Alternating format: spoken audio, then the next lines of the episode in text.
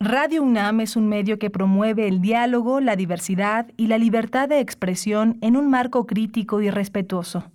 Los comentarios expresados a lo largo de su programación reflejan la opinión de quien los emite, mas no de la radiodifusora.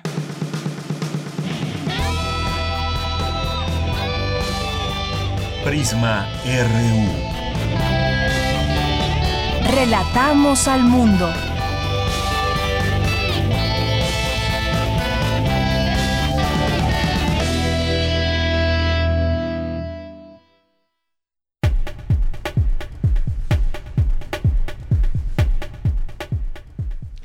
Tal? Muy buenas tardes. Muchas gracias por acompañarnos hoy aquí en Prisma RU. Muchas gracias por estar ya en esta sintonía del 96.1 de FM y el 860 de AM, así como en nuestra página de internet que es www.radio.unam.mx. Muchas gracias por estar con nosotros. Gracias a Miguel Ángel Quemain que estuvo aquí al frente de estos micrófonos el día de ayer en Prisma RU. Agradezco que haya estado aquí con todos ustedes en la información con su conocimiento, su profesionalismo. Muchas gracias, Miguel Ángel Quemain.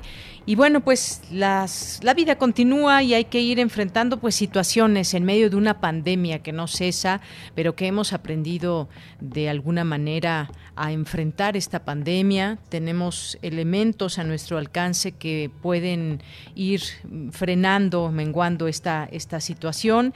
Y pues la buena noticia quizás de todo esto es que ya se tiene vacuna y ha empezado ya la vacunación en Reino Unido. Esto es algo eh, que se celebró ayer en el mundo. Fue una mujer de 90 años, la primera en que a la que se le aplicó esta vacuna, Margaret Kennan, de 90 años, esta vacuna Pfizer. Y bueno, pues el segundo fue eh, la segunda persona, un hombre de 80 años, fue William Shakespeare, el primer hombre del mundo en recibir la vacuna Pfizer contra el coronavirus.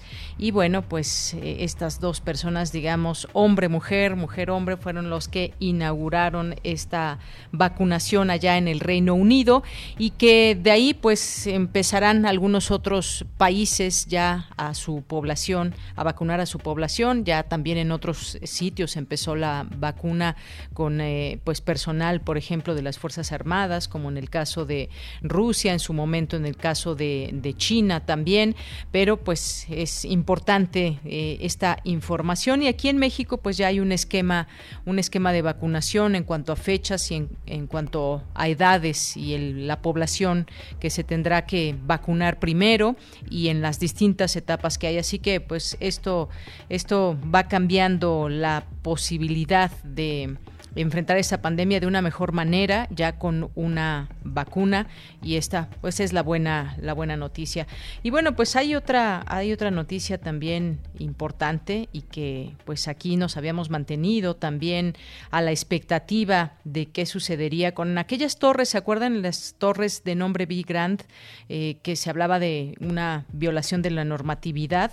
Hubo pues prácticamente tres años de litigio y finalmente estas torres que se encuentran ahí en Copilco, muy cerca de la UNAM, y que cambiaba ese, ese panorama allá de Ciudad Universitaria. Y finalmente la Procuraduría Ambiental y Ordenamiento Territorial informó que el Tribunal de Justicia Administrativa de la Ciudad de México ordenó la demolición de los trabajos de construcción de este proyecto inmobiliario ubicado en Avenida Copilco 75 y pues esto a que pone en riesgo la declaratoria de Patrimonio de la Humanidad otorgada por la UNESCO al campus central de la Universidad Nacional Autónoma de México. Hay que recordar estos litigios en su momento desde 2018 que se opusieron se opusieron a este desarrollo inmobiliario que pretendía construir dos torres muy altas de 23 y 27 niveles en un predio en el que están permitidos hasta seis niveles nada más, esto sin contar con, con la autorización al excederse en este en este proyecto y bueno pues esa también es una buena buena noticia. Bien, pues muchas gracias a mis compañeros que están allá en cabina, que están presentes y haciendo posible este programa. Allá en cabina, Arturo González en los controles técnicos, Rodrigo Aguilar en la producción, Denis Licea en la asistencia. Y aquí les saluda con muchísimo gusto de Yanira Morán, aquí presentes para darles a conocer la información de este día y nuestras conversaciones que también tendremos a lo largo de estas dos horas aquí en Prisma RU a través de Radio UNAM. Pues vamos a hablar, vamos a hablar sobre sobre el tema de, los colectivos de cultura. Importante que platiquemos de esto. Vamos a, conversar con José Palacios, que es vocero de uno de estos colectivos que se inconformaron y que hicieron un comunicado para dar cuenta de lo que está sucediendo en el ámbito cultural. Y bueno, él pertenece al colectivo Alianza por las Artes Escénicas, al arte.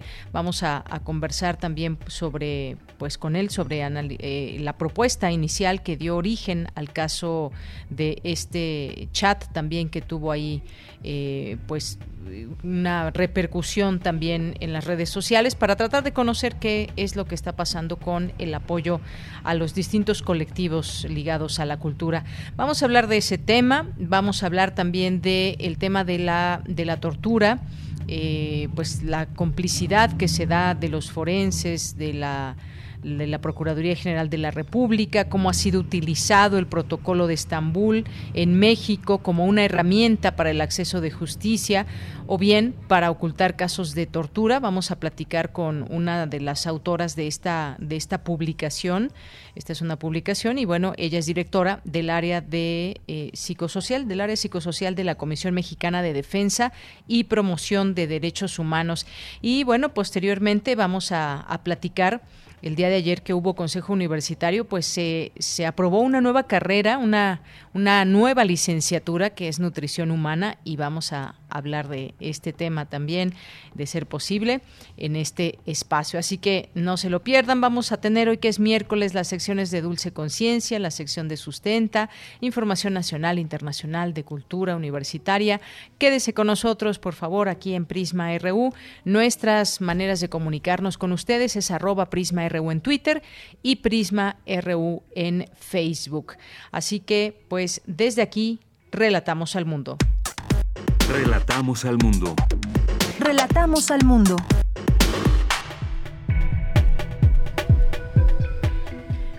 Hoy miércoles 9 de diciembre del año 2020, en los temas universitarios, el libro Filosofía de lo Imprevisible, Reflexiones para la Pandemia, es una compilación de artículos donde se trata de entender los tiempos de la COVID-19. Platicaremos de este tema más adelante. La pandemia de COVID-19 ha evidenciado la extrema insuficiencia del sistema de protección social frente a los riesgos sanitarios y la crisis económica, revela el informe, hacia un estado de bienestar para México. En nuestro país, las mujeres han padecido violencia obstétrica tanto en instituciones públicas como privadas de salud.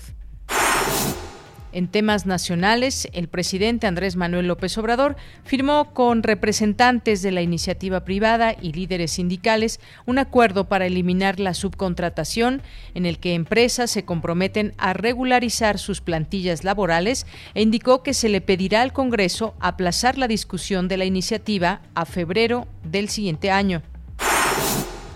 No obstante, la Cámara Nacional de la Industria de Transformación, el Consejo Nacional Agropecuario y la Confederación Patronal de la República Mexicana rechazaron dicho acuerdo. Luego que se impidiera a cientos de maestros de la Coordinadora Nacional de Trabajadores de la Educación acercarse a Palacio Nacional, una comitiva fue recibida ya en la sede del Poder Ejecutivo. Elementos de la policía capitalina detuvieron a 26 personas relacionadas con el delito de extorsión en Xochimilco.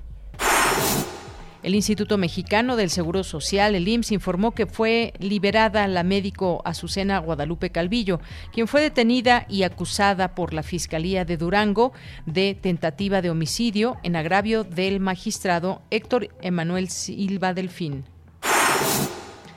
En materia internacional, la canciller Angela Merkel afirmó que el récord de 590 muertes en un día que alcanzó hoy Alemania es inaceptable, por lo que abogó por imponer restricciones más estrictas a la vida pública y suplicó a sus compatriotas que reduzcan la socialización.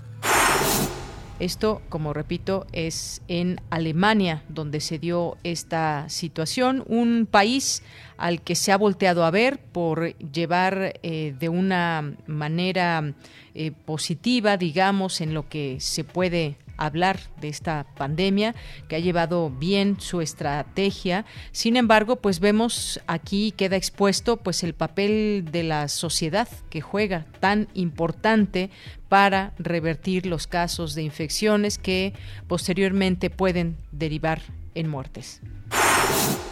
Dos personas en Gran Bretaña que recibieron vacuna contra COVID-19 desarrollada por Pfizer y BioNTech sufrieron una reacción alérgica, por lo que reguladores británicos desaconsejaron a quienes tengan historial de alergias severas aplicarse la dosis. Prisma RU. Relatamos al mundo. Bien, es la una de la tarde con 15 minutos. La Secretaría de Salud reportó 110.874 muertos por coronavirus y 1.193.255 casos confirmados.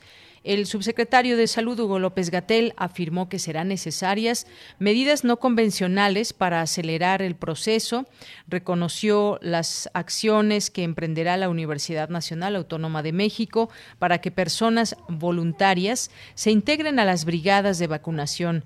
Por su parte, la jefa de gobierno, Claudia Sheinbaum, reiteró el llamado a la ciudadanía a no bajar la guardia para disminuir la cadena, la cadena de contagios pidió no hacer fiestas ni reuniones durante la temporada decembrina.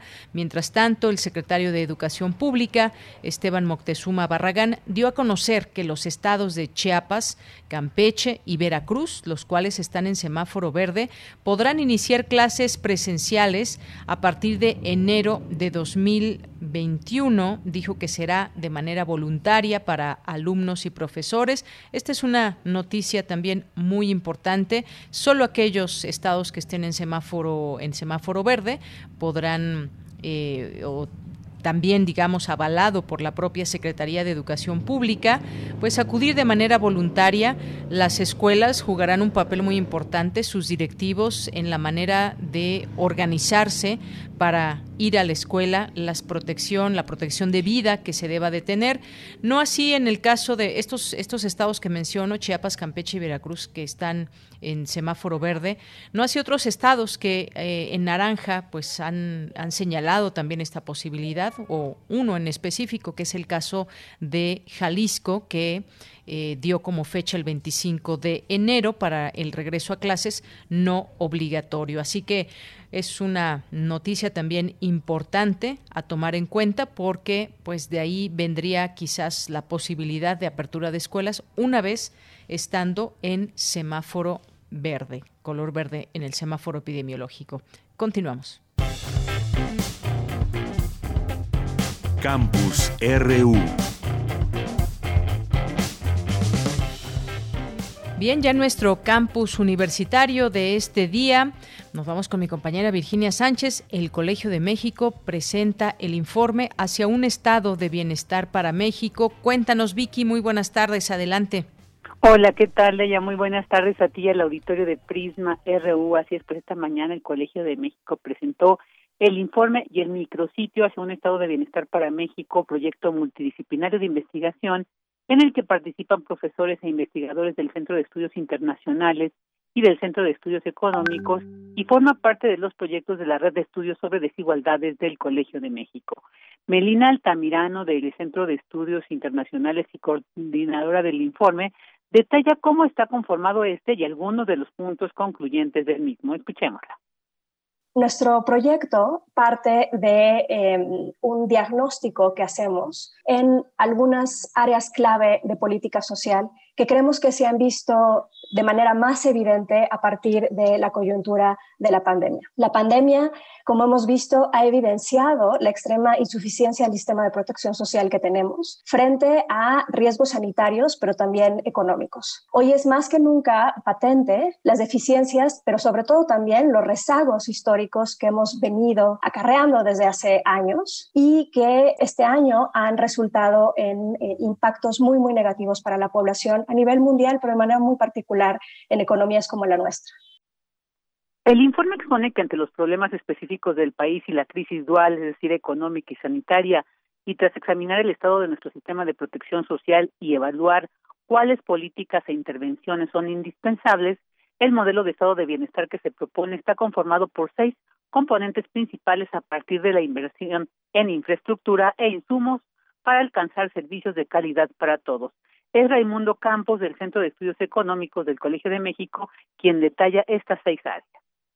Efectivamente, eh, vamos a partir de ese aspecto dual del estado de bienestar, que es protección de riesgos sociales a lo largo del ciclo de vida y la promoción del desarrollo humano. Entonces, para esto proponemos un nuevo estado de bienestar que invierta simultáneamente y sustancialmente en los siguientes aspectos, que es infraestructura educativa, infraestructura hospitalaria, un sistema universal de seguridad social, un seguro de desempleo, un sistema nacional de centros de atención infantil, transferencias monetarias para niños de 0 a 3 años. En la parte derecha tenemos estos, estas intervenciones a lo largo del ciclo de vida en la primera infancia, en la edad escolar, en la edad laboral, en la vejez. Entonces, cada una de estas intervenciones afecta diferentes etapas de vida y creemos que con estas seis etapas podemos cubrir este mandato del estado del bienestar de proteger los riesgos sociales que, a los que nos enfrentamos en diferentes etapas de vida y promover el desarrollo humano. El informe hacia un estado de bienestar para México de 41 páginas también presenta algunas propuestas los recursos que se necesitan y el porcentaje del Producto Interno Bruto que representaría anualmente.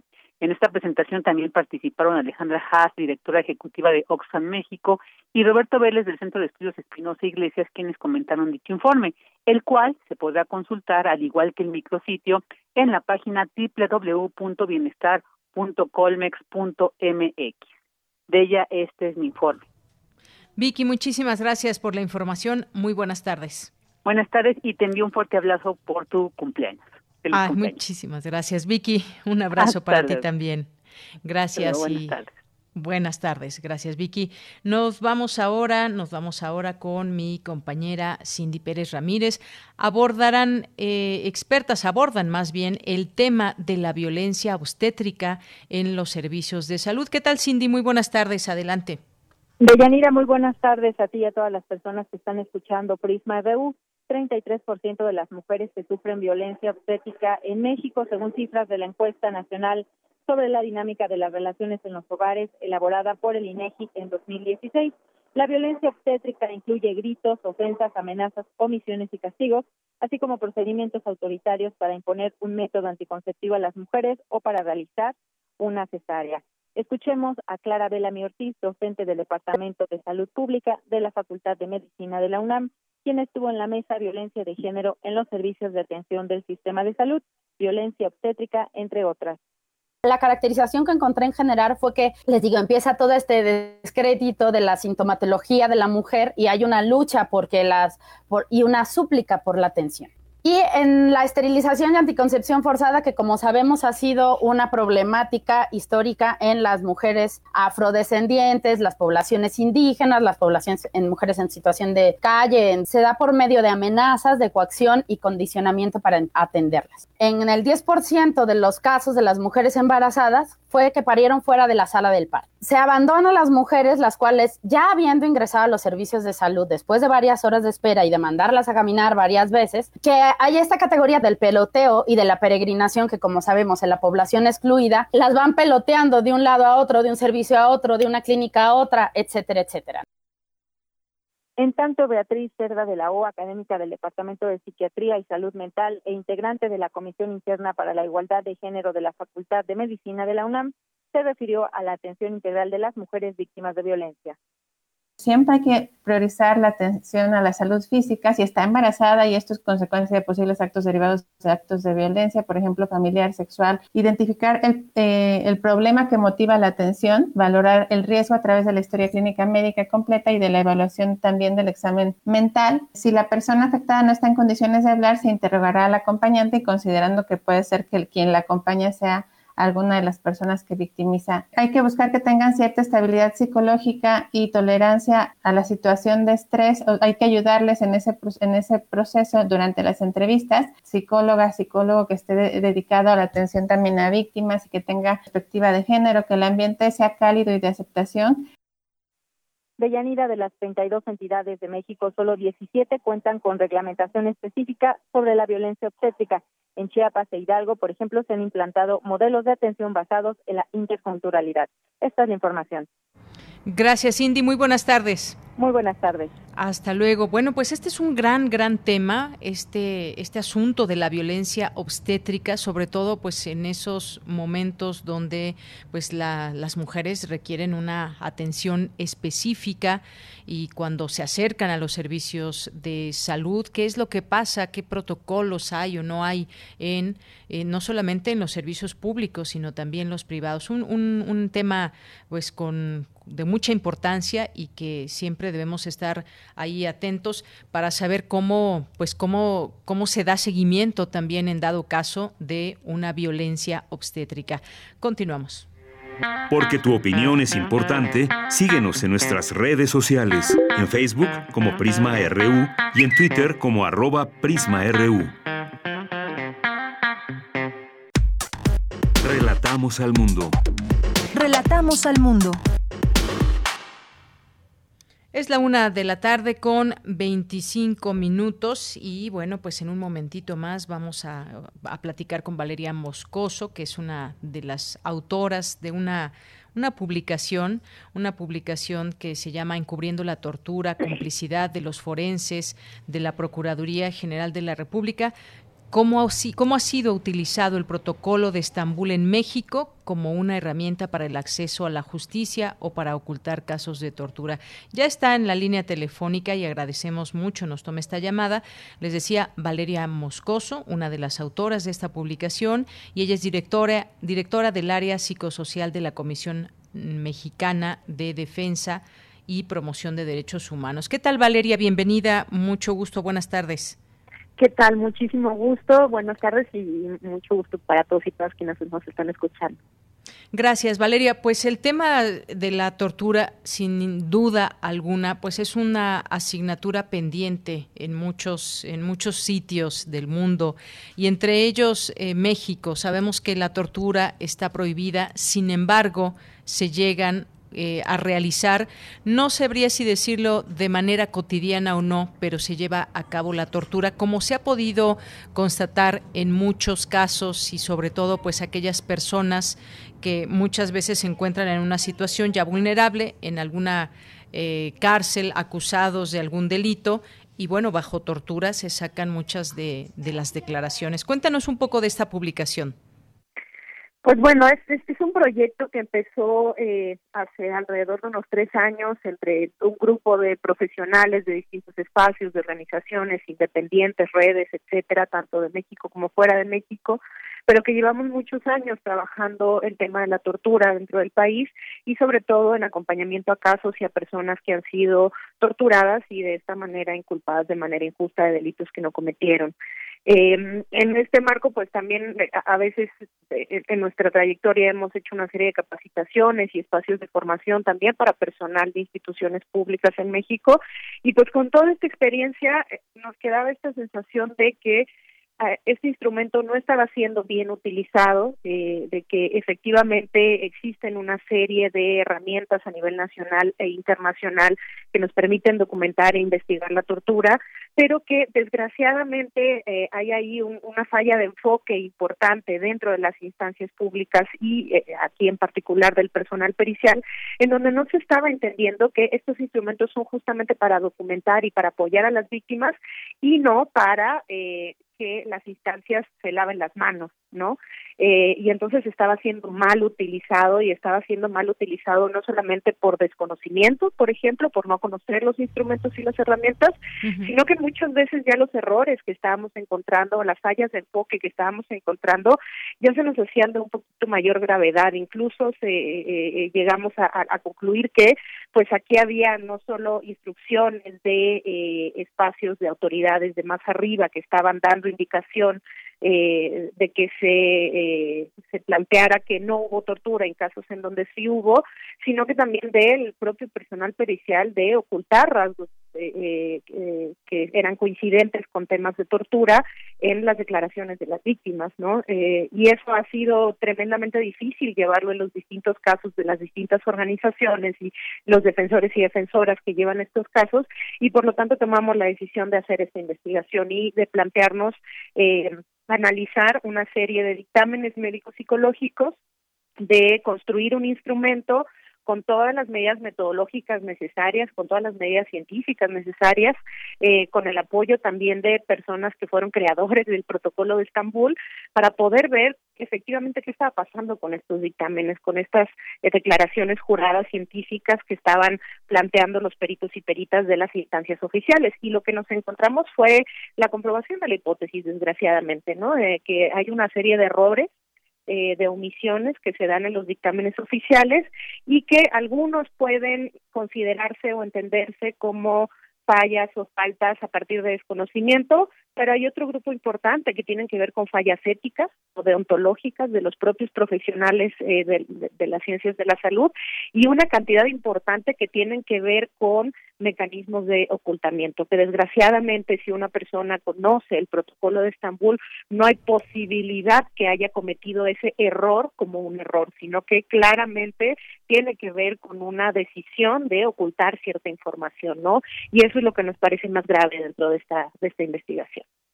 Efectivamente, pues bueno, una investigación bastante amplia sobre este tema y es que pues a final de cuentas la tortura es una es una práctica violatoria de los derechos humanos. Estaba leyendo también aquí parte de lo que está publicado en la página de derechos humanos eh, a nivel a nivel nacional también y pues eh, cuando se amenaza tan solo eh, de torturar a alguien, pues esta ya es una práctica o una, un señalamiento que provoca miedo a la persona que puede eh, estar vulnerable a una, a una tortura. Eh, además, en el caso específico de México, pues se ha comprobado que la tortura es una práctica recurrente, generalizada, utilizada como un método de investigación o de obtención de confesiones y que bajo tortura, pues ya no sabemos qué se pierde de la de la realidad o de la verdad que puedan eh, confesar a final de cuentas las personas que son torturadas. ¿Qué más revela en esta investigación cómo pues cómo poder detener todo este tema. Ya nos platicabas la parte deontológica, eh, la parte un poco de que, pues, eh, quienes están involucrados, cómo, cómo pueden parar desde dentro si hay alguna situación, eh, pues, esas personas que llevan a cabo la tortura, pues, cómo pararla, cómo pararla en México. Pues una cosa que para nosotros es importante también plantear es, no se trata en esta investigación de criminalizar en estos momentos al personal pericial, ¿no? Sabemos que existen una multiplicidad de factores por los cuales el personal que en estos momentos está trabajando las coordinaciones de servicios periciales de las instancias oficiales, no necesariamente todos y todas estén eh, teniendo una actitud de complicidad voluntaria, consciente, ¿no? desde, desde un mal lugar, ¿no? Sabemos que existen muchas otras formas también de coerción y de presión dentro de las propias instituciones, ¿no? Hay muchas personas que no pueden darse el lujo de perder este trabajo, que no, eh, no pueden verse amenazados por a lo mejor eh, un superior que les plantee que van a tener algún tipo de denuncia administrativa y por lo tanto ya no van a poder trabajar en instancias públicas eh, o amenazas de otro tipo, otro tipo de coerciones, ¿no? Eh, o incluso también el propio desconocimiento. Entonces, estamos conscientes eh, que no se trata de plantear que todas y todos los peritos que trabajan los servicios periciales están haciendo una complicidad criminal en estos momentos eh, a, para ocultar los casos de tortura. Pero sí lo que estamos planteando es que hay una serie de factores dentro de la estructura institucional que están facilitando que se den todas estas situaciones, desde la complicidad criminal hasta el desconocimiento, hasta el no poder hacer nada por hechos de coerción de parte de superiores, ¿no? Entonces, eh, eso también deja a los eh, profesionales de las ciencias de la salud con las manos un poco atadas y nos deja también en una situación un poco compleja porque tenemos una obligación ética, ¿no? Como profesionales de la salud de no hacer daño a las personas a las que atendemos. Y cuando estos peritos están haciendo este tipo de declaraciones que son falsas, ¿no? Encubriendo hechos de tortura, están faltando ese principio básico, ¿no? Pero también es cierto que son una de las partes más delgadas del hilo, ¿no? Entonces, aquí lo importante es que eh, nos enfoquemos, sí, por supuesto, en la responsabilidad individual de los profesionales de la salud que lo han hecho dentro de las instancias, pero también es que esto es un problema muchísimo más amplio y estructural y tiene que ver con que no puede ser que la coordinación de servicios periciales, la instancia que hace todas las pericias en nuestro país, no solamente de tortura, sino de muchos otros delitos, pertenezca a la propia Procuraduría o actual Fiscalía General de la República. Cuando además en estos casos, por ejemplo, de la tortura, es la propia Fiscalía la que en casi el 100% de los casos analizados es la que está acusando a estas personas de haber cometido delitos que no cometió y que o conoció de la tortura y decidió voltear la cara o incluso que fueron sus propios agentes los que perpetraron la tortura. Entonces estamos hablando aquí de un tema de falta total de independencia, de falta total de autonomía y en donde además también el personal pericial está siendo eh, otra víctima indirecta de este delito, ¿no? En donde tampoco pueden hablar con la verdad de lo que están viendo en las personas víctimas, porque pues, es la propia institución que ya torturó a otra persona o que la está acusando criminalmente con todo el aparataje estructural, la que les está diciendo no pongas que la persona tiene tal o cual signo o tal o cual síntoma, ¿no? Entonces, esto tiene que ver con un tema estructural. Necesitamos instituciones periciales en México independientes que estén de manera autónoma a la Fiscalía y que cuenten con una serie de mecanismos de supervisión y de observancia que le permitan sí garantizar esta independencia y esta objetividad en los análisis que hace el personal, que se centra en algo meramente académico, científico y de expertise nacional e internacional, con observancia internacional también, y que no depende entonces de los agentes que están eh, acusando a estas personas, ¿no? Y que les están imputando delitos falsos. Así es, es una cadena también de jerarquías en donde muchas veces pues se siguen solamente órdenes y efectivamente no se puede acusar a un sistema o acusar a una institución por eh, casos que se puedan presentar. Ahora bien, pues sabemos que hay tipos de tortura también y yo quisiera preguntarte si parte de, de este, esta investigación se habla de los tipos de tortura y en qué porcentaje se dan, eh, qué tipos de tortura hay y sobre todo también eh, cómo se da seguimiento a estas eh, quejas y quisiéramos aventurarnos a saber si todas las eh, todos los casos de, de, tortura pues llegan a una queja o la mayoría no o cómo se da este parámetro de en números Valeria pues en cuanto a los tipos de tortura, no nos enfocamos específicamente en eso dentro de la investigación, más bien es que hablamos de los distintos ítems del instrumento de análisis que construimos para poder identificar tanto las malas prácticas éticas como las periciales. Cierto es que existen distintos tipos y distintas herramientas, este, metodologías o técnicas de tortura. Eso sí se puede apreciar, por ejemplo, en el protocolo de Estambul, pero el propio protocolo de Estambul habla de que la lista que, se expone en el documento documento pues es no exhaustiva, ¿no? Es, es un ejemplo y que para eso además sí hay una bibliografía amplísima en México y fuera de México ya de muchos años, de muchísimos especialistas, organismos eh, y organizaciones que han estado trabajando en el tema. Entonces, sí es algo que en realidad está al alcance de la mano de un profesional, ¿no? Si quiere conocerlo y averiguarlo, tanto de derecho como de medicina, psicología, etcétera, ¿no? Este, pero sí, pues hay, hay, hay múltiples formas de torturar, incluso las formas de, de tortura también tienen que ver con regiones, con costumbres, con culturas, etcétera. Lo que puede constituir un hecho de tortura para población musulmana probablemente no va a constituir tortura para alguien que vive en la zona urbana de la Ciudad de México, ¿no? Entonces, ese tipo de análisis sí nos es importante hacerlo y desgraciadamente las autoridades no lo están haciendo. Están esperando una fórmula única, homologada, que les diga sí o no para no hacer el trabajo de investigación, ¿no? Eh, y perdóname, la pregunta, la segunda pregunta ya se me fue en esta explicación. Pues sí, te hablaba, por ejemplo, de si las quejas, por ejemplo, pues llegan a darse, a darle seguimiento y cómo termina la mayoría de estos casos de los cuales nos, nos llegamos a enterar, porque seguramente no nos enteramos de todos.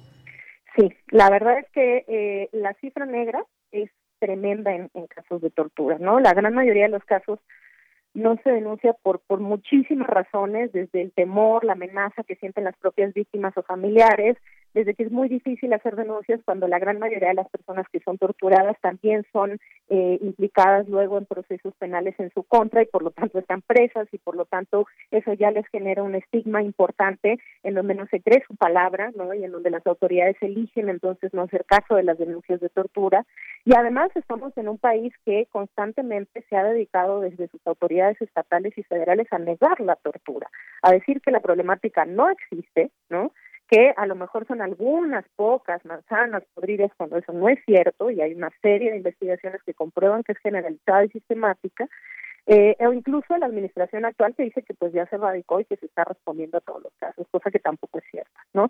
Entonces, eh, lo cierto es que la estructura no está permitiendo que eh, se denuncie la tortura, que cuando se denuncia se registre y que cuando se registre se investigue, ¿no?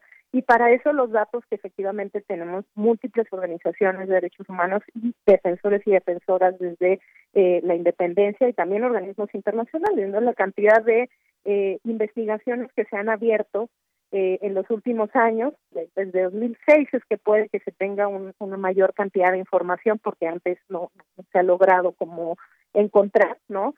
Pero estamos hablando de miles y miles y miles de carpetas de investigación, de las cuales solo unas pocas llegan a término y, si no mal recuerdo, no contamos con más allá de unas 18 consignaciones. Puede que me esté equivocando un poco en el número, pero es más o menos esa la proporción. Y eh, dentro de una audiencia que se tuvo la semana pasada, en donde el Estado mexicano, frente a autoridades internacionales, hablaba sobre el tema de tortura, pues llegaron a presumir dos consignaciones, ¿no?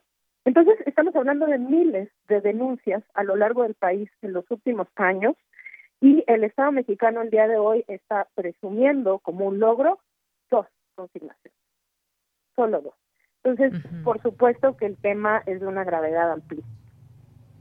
Claro, es un tema pues del cual se ha hablado mucho, pero pues es una práctica que como decíamos al inicio prevalece y hay mucho que conocer alrededor de la tortura, por ejemplo, desde cómo cómo, cómo investigar la, la, tortura en sí, cómo definir las responsabilidades de tal o cual autoridad, cómo debe realizarse la investigación de, este delito, si queda impune o no en la mayoría de los casos, diversificar o conocer cómo se da esta tortura, qué tipo de tortura es, es decir, tiene muchísimas aristas por las cuales verse este tema, esta práctica que desafortunadamente está vigente y digo, por aquí podríamos traer distintos casos, en los eh, casos muy sonados, muy famosos, en los que se ha dado la tortura, por el que es, por ejemplo, en el caso de, de Ayotzinapa, en el caso Wallace, en muchos otros casos donde pues se va sabiendo poco a poco y a destiempo sobre una sobre casos de tortura alrededor de, del tema y que finalmente pues empañan también el seguimiento, el caso y las investigaciones que se llevan. Por supuesto, y a mí eh, de lo que tú dices me parece que es fundamental plantear esto, ¿no? Lo que se pierde con la tortura es justamente la justicia y la seguridad, que es lo que las autoridades supuestamente enarbolan como las razones por las cuales torturan. Pero lo cierto es que cuando tú apresas a una persona que no tienes una investigación que sustente el por qué la estás apresando, pero además haces que se autoinculpe en base a tortura, y hay múltiples estudios a nivel internacional que plantean que bajo tortura es imposible dar una confesión que pueda considerarse veraz por todo lo que pasa en el cuerpo humano frente a la tortura, ¿no? Entonces tú fuerzas a que la persona se autoinculpe y finalmente la enjuicias y la metes a la cárcel, claro, das una imagen de que se apresó a un delincuente, pero es una imagen falsa. Es una imagen en donde dañaste a una persona y a todo su entorno, torturándola, planteándole, eh, fabricándole un delito y dejándole en la cárcel no sé cuántos años, arruinándole toda la vida, cuando además muy posiblemente, y en la gran mayoría de los casos eso es lo que apreciamos, los verdaderos responsables de los delitos que se estaban persiguiendo continúan en la calle. Entonces, torturar a alguien para apresarlo y para dar un buen resultado tampoco le hace bien a las víctimas de otros delitos, ¿no? Por ejemplo, a víctimas de secuestro, ¿no? Por ejemplo, a las víctimas de Ayotzinapa, por ejemplo, a múltiples víctimas en el país que eh, se les ha dicho que su caso está resuelto porque las personas están en la cárcel, pero no, lo cierto es que quienes están en la cárcel son personas que se encontraron por ahí, que daban con el perfil, a las que torturaron para meterlas en la cárcel, para dar una serie de cifras y los verdaderos culpables de esos delitos siguen en la calle. Entonces, se pierde la justicia y perdemos toda la seguridad. Las propias víctimas de otros delitos pierden la seguridad porque los perpetradores de sus delitos no están en la cárcel. Aquí no hay ni justicia ni seguridad para nadie. Entonces, la tortura no sirve en absoluto para lo que las autoridades lo han defendido. Así es. Bueno, pues Valeria, muchas gracias por estar con nosotros y bueno, sí, muchos casos, activistas sociales y demás. Eh, finalmente y muy rápidamente, porque ya se nos acabó el tiempo, ¿dónde podemos consultar esta publicación para quienes nos están escuchando, si se interesan, cómo pueden eh, conocer de esta publicación?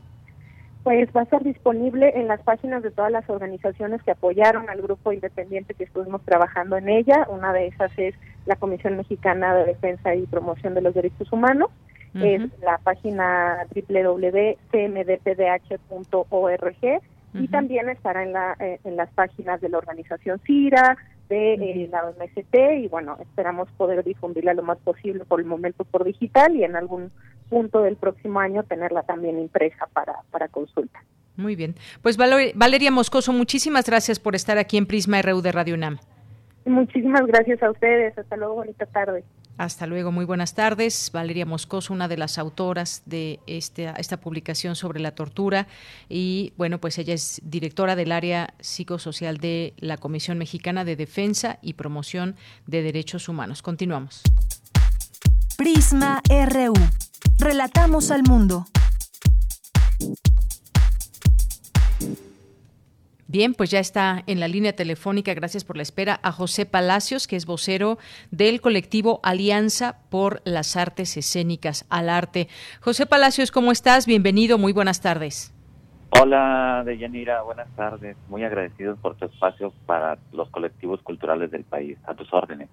Pues José Palacios, platicar contigo acerca pues de esta unión que hay de distintos eh, colectivos, hay pues distintas propuestas frente a la situación que se está viviendo en los temas de cultura y sobre todo pues también esta situación que se dio con un chat desactivación de colectivos eh, con empleados de la Secretaría de Cultura y que, bueno, pues fue, ha sido todo un escándalo. Cuéntanos, ustedes ya tienen también un comunicado, platícanos en qué va toda esta situación y qué, cuál es, eh, digamos, la relación, la comunicación que han tenido con las autoridades de cultura. Sí, fíjate, mira, eh, nada más haciendo una breve antecedente, nosotros eh, como colectivos pues, nos hemos reunido con la Secretaría de Cultura desde diciembre del 2019 y recientemente en estas fechas de septiembre, eh, octubre y noviembre, también ah, encaminados a la realización de un Congreso Nacional, un Congreso donde se vean pues todas las reformas estructurales en materia de cultura eh, propuestas desde estos colectivos para pues para la mejoría y el bienestar del gremio cultural y artístico del país. En ese sentido íbamos avanzando, pues hasta eh, hasta que en la última en la, en la última sesión de, del día 2 de diciembre, bueno, salió a, al finalizar la, el, la reunión virtual que teníamos este, programada y para poner los acuerdos, pues eh, se compartió en pantalla pues un chat que justamente se llamaba desactivación colectivo, de colectivos.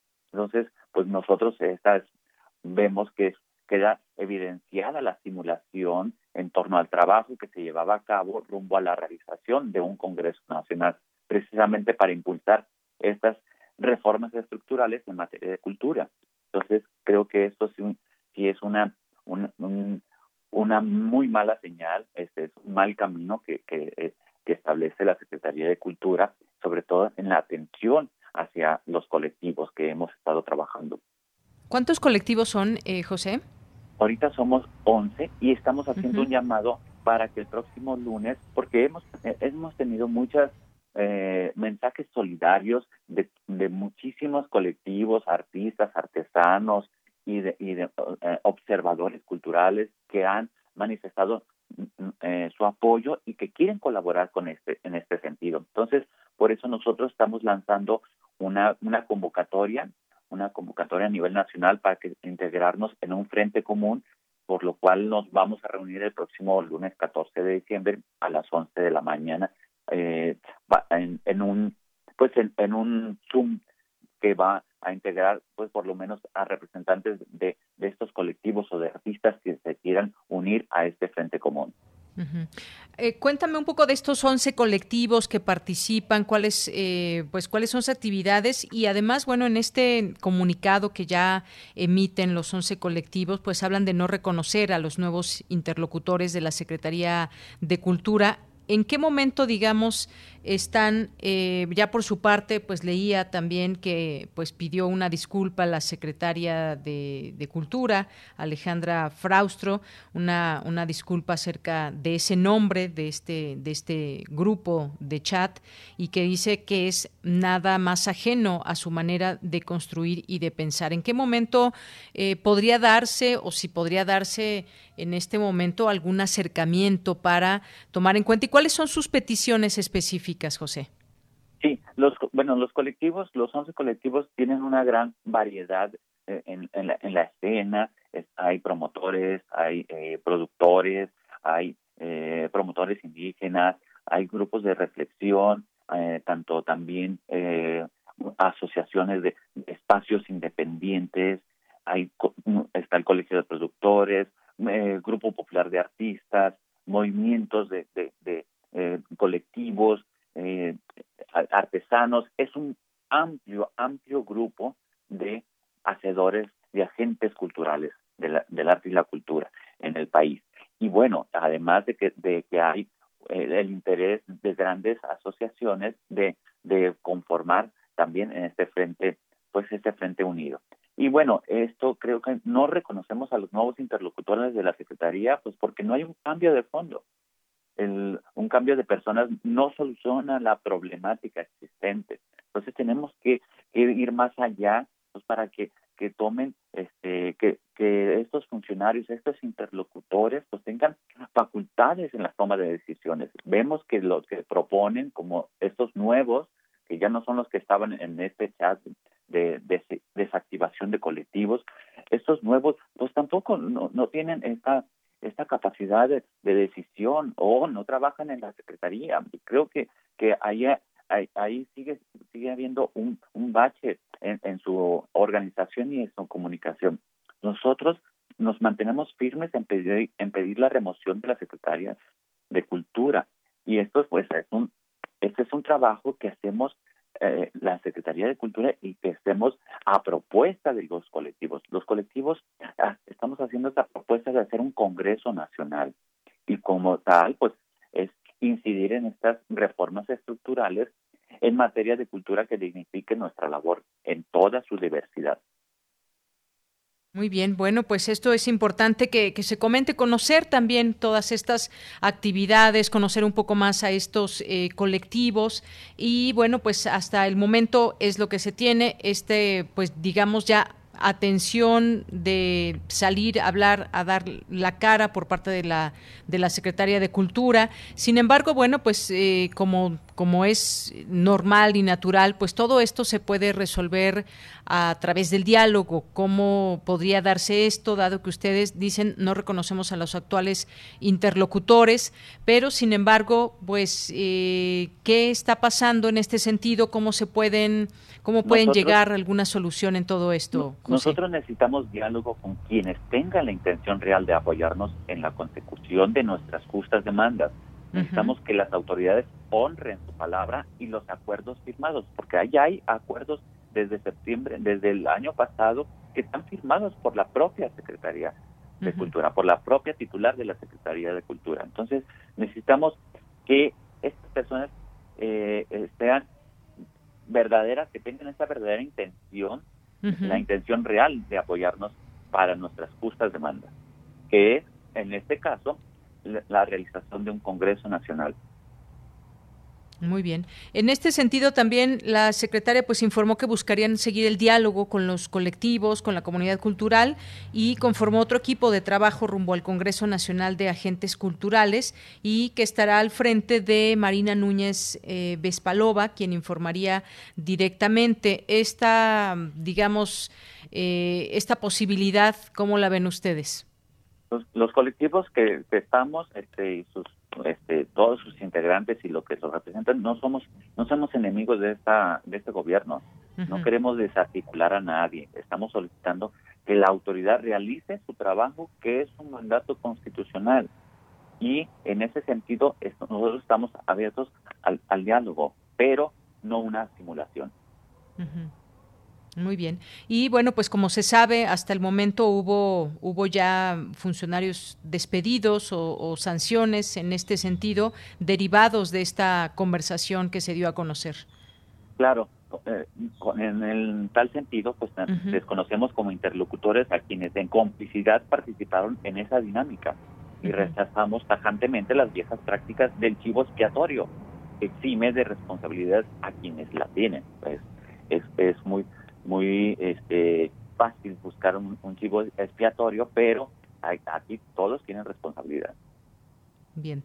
Bueno, pues nos mantenemos atentos, José Palacios. Es un tema, pues sin duda, muy importante porque además, pues se hizo una serie también de distintas opiniones al respecto de lo que está pasando también en el sector cultural, que es muy, muy grande. Estamos hablando en este momento de 11 colectivos, pero pues también hay que hablar de pues todas aquellas entidades que eh, forman parte de la promoción de la cultura, de los hacedores también de pues distintas actividades eh, en referencia a la cultura en nuestro país. Así que pues eh, queríamos pues escuchar tu voz como uno de los integrantes de este de estos colectivos, de estos 11 colectivos que tienen una postura muy clara, pero pues habrá que seguir también dando cuenta de todo lo que sucede como política cultural también. Claro, pues nosotros reafirmamos nuestro compromiso con la realización de la idea original que propusimos para el Congreso Nacional, para atender eh, las demandas históricas de reformas jurídico-legales, administrativas, laborales, de transparencia y otras, ¿no? Que urgen, pues sobre todo para mejorar las condiciones de vida y de trabajo de todo el gremio cultural. Eso es lo que solicitamos y reafirmamos. Muy bien. Pues José Palacios, muchas gracias. Gracias por eh, aceptar esta entrevista, conocer eh, tu opinión de lo que está sucediendo como parte de estos 11 colectivos que eh, dieron a conocer su postura muy clara y este comunicado. Muchas gracias. Muchas gracias, Deyanira. A tus órdenes. Hasta luego, muy buenas tardes. Gracias a José Palacios, vocero del colectivo Alianza por las Artes Escénicas, al arte. Continuamos. Prisma RU. Relatamos al mundo.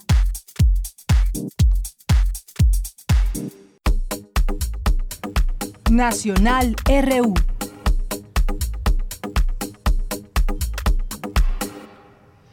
Bien, y en algunos temas nacionales también a destacar aquí en este día 9 de diciembre, el gobierno, gobierno, iniciativa privada y sindicatos piden posponer regulación del outsourcing. Es también un tema muy importante dado que pues muchos trabajadores están aún todavía bajo este esquema del outsourcing y cómo, cómo desaparecerlo o cómo cambiar o cuáles son los cambios que se van a generar a través de la desaparición que se plantea del outsourcing. Bueno, pues se ha hablado de estas reuniones con el Ejecutivo, con la iniciativa privada para llegar a acuerdos y que se está abierto a la negociación, dijo en algún momento el presidente. Eh, y bueno, pues justamente el presidente López Obrador, representantes del gobierno federal y líderes de los sectores empresarial y obrero firmaron hoy un acuerdo tripartita para solicitar al Poder Legislativo que posponga para febrero la iniciativa de reforma para regular eh, la subcontratación a fin de mejorarla. Las partes ya convinieron en resolver el problema del abuso de la subcontratación en tanto que las empresas iniciarán con la regulación de sus plantillas laborales. Esto, digamos, puede ser una buena noticia, eso de iniciar la regularización por todos estos huecos que había o posibilidades también eh, no dentro de la ley que pues eran parte de las prácticas del outsourcing. Claro que no de todas, de toda la iniciativa privada ni de dependencias, pero pues una revisión muy exhaustiva en todo caso que se tendría que hacer.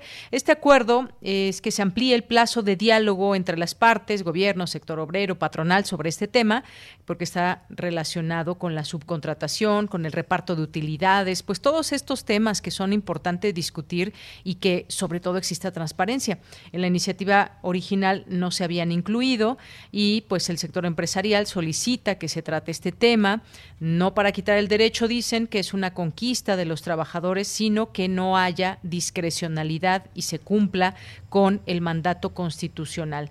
Así que, pues, eh, esto es lo que va hasta el momento con el outsourcing, que no debe existir la subcontratación de manera discrecional, sin límites y que se debe de evitar el abuso que se ha hecho hasta, hasta el momento por parte en muchas ocasiones de muchos sitios que tendrán ahora pues que replantear estos esquemas y por el diálogo también están estas eh, partes en, en cuestión. Y bueno, pues también decíamos, otra de las noticias es que ya hay un esquema eh, que se ha dado a conocer por etapas para la vacunación de contra COVID-19, cómo será este proceso de vacunación y bueno, pues ya dio a conocer la Secretaría de Salud este plan que implementará a partir de este mes para la aplicación de la vacuna contra COVID-19 desarrollada por la farmacéutica Pfizer y la alemana BioNTech. Así que, eh, pues si todo marcha como sea planteado, pues tendremos ya esta posibilidad de acceder en su momento, en tiempo y forma y con las fechas planteadas, los meses planteados, pues ya estamos terminando este año 2020 y en este mismo mes pues serían aplicadas 125 mil vacunas a personal de salud en la primera línea de combate de COVID-19 y en la etapa 2, que será de febrero a abril, aplicadas se aplicarán a personal de salud restante y adultos mayores de 60 años. Adultos mayores de 60 años y la vacuna pues será la que esté disponible en ese momento. En una tercera etapa de abril a mayo se aplicarán vacunas de a las personas de 50 a 59 años. La vacuna será también la que esté disponible en ese momento. En una cuarta etapa de mayo a junio se aplicará a personas de 40 a 49 años. Posteriormente una etapa 5 que será el resto de la población. Bueno, pues así es hasta el momento como están las cosas. Son las 2 de la tarde en punto. Vamos a hacer un corte en este momento y regresamos a la segunda hora de Prisma RU. Porque tu opinión es importante, síguenos en nuestras redes sociales, en Facebook como Prisma RU y en Twitter como arroba PrismaRU.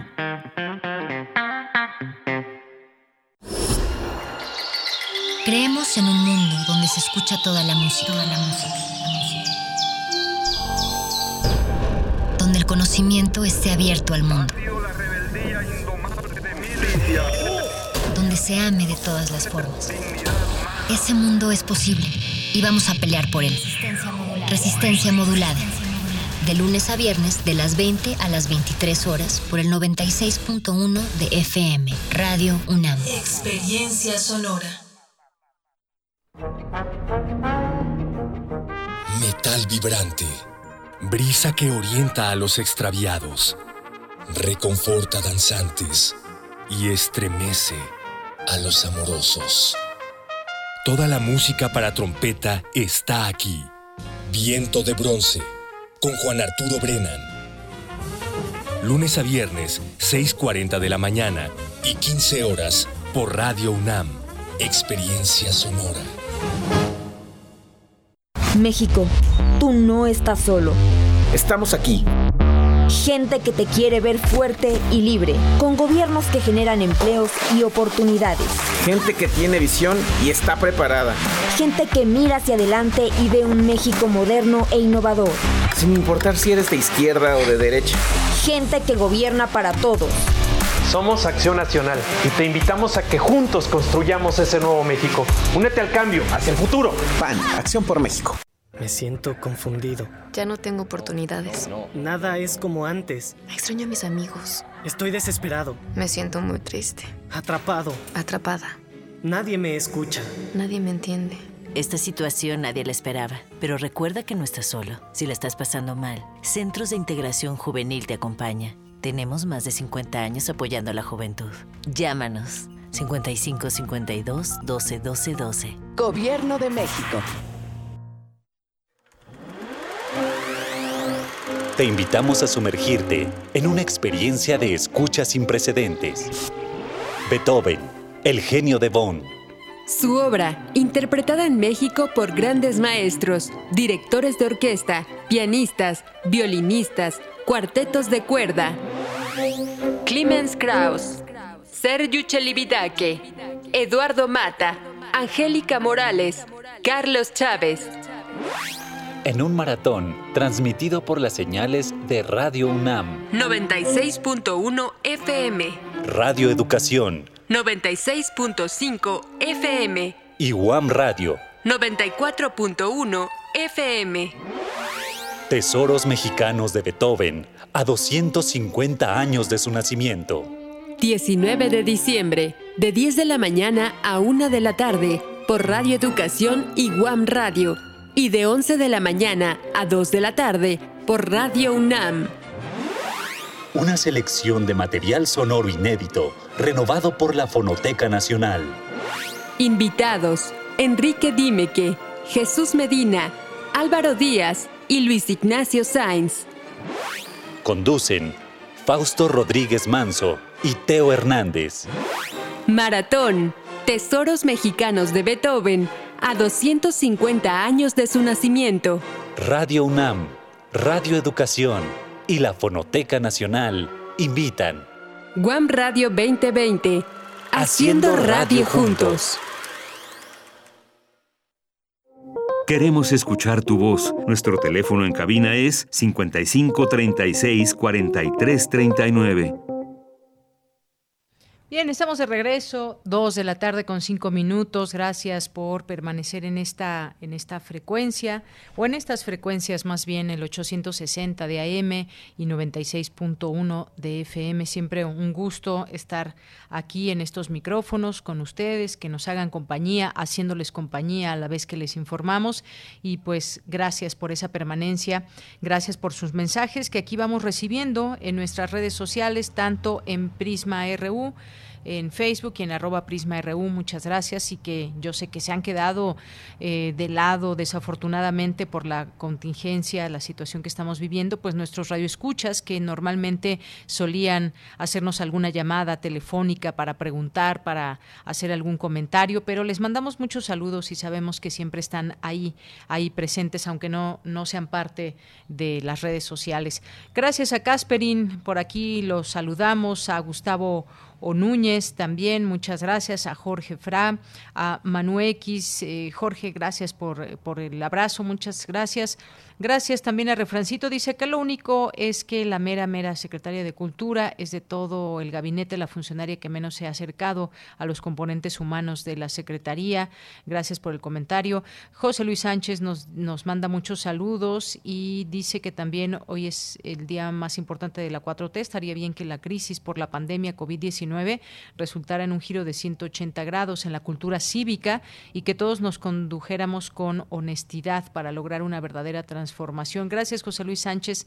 Gracias por este eh, por este mensaje. Gracias a Víctor Hernández, gracias a, David García, gracias a Carmen Valencia, también que nos dice que hoy justo, Refrancito nos dice, hoy justo se cumplen 15 años del caso Vallarta y Casé y los responsables de este caso están felices. Bueno, pues todo un caso también amplio del cual se pueden decir muchas y tantas cosas eh, desde un inicio, cómo se enmarcó bajo una mentira, bajo una, un montaje, cómo se dio esta, esta información, cómo se dio a conocer esta noticia a través de las pantallas ni más ni menos que de Televisa y todas las implicaciones que, que se tuvieron.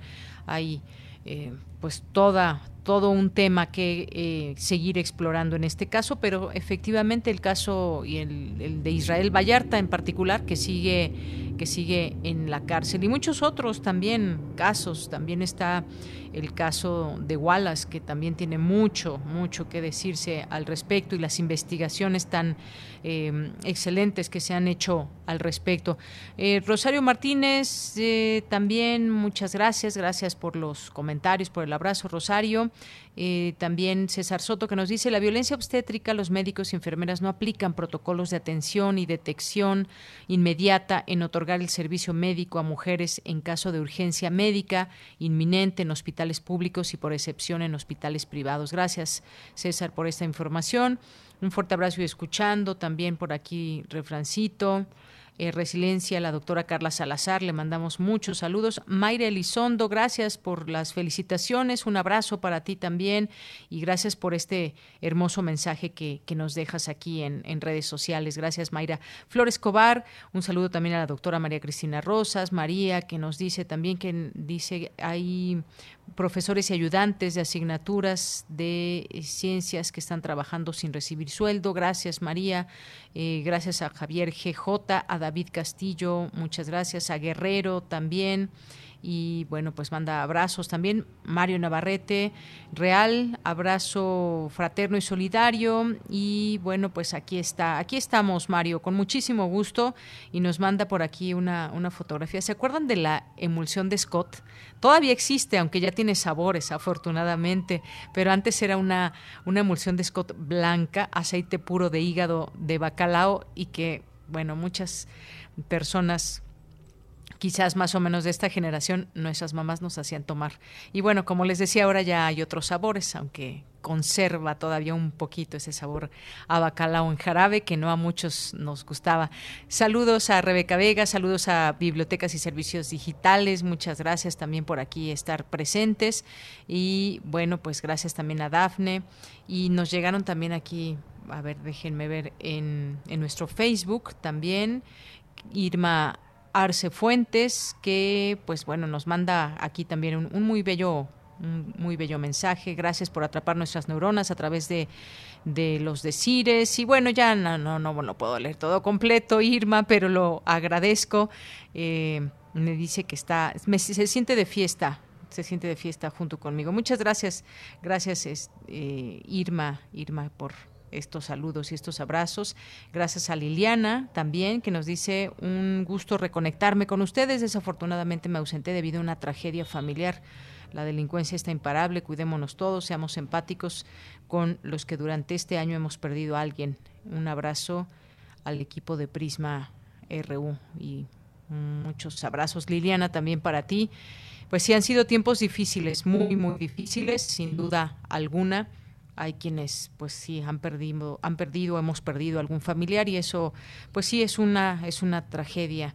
Eh, y pues bueno eh, ojalá que haya consuelo para todas todas y tantas familias que pues todos los días están eh, muchos perdiendo algún familiar. Ahí tenemos nuestras cifras y pues lo que decimos aquí siempre hay que seguirse cuidando extremadamente. Así que un abrazo a todos, a los radioescuchas que están aquí presentes. Muchísimas, muchísimas gracias.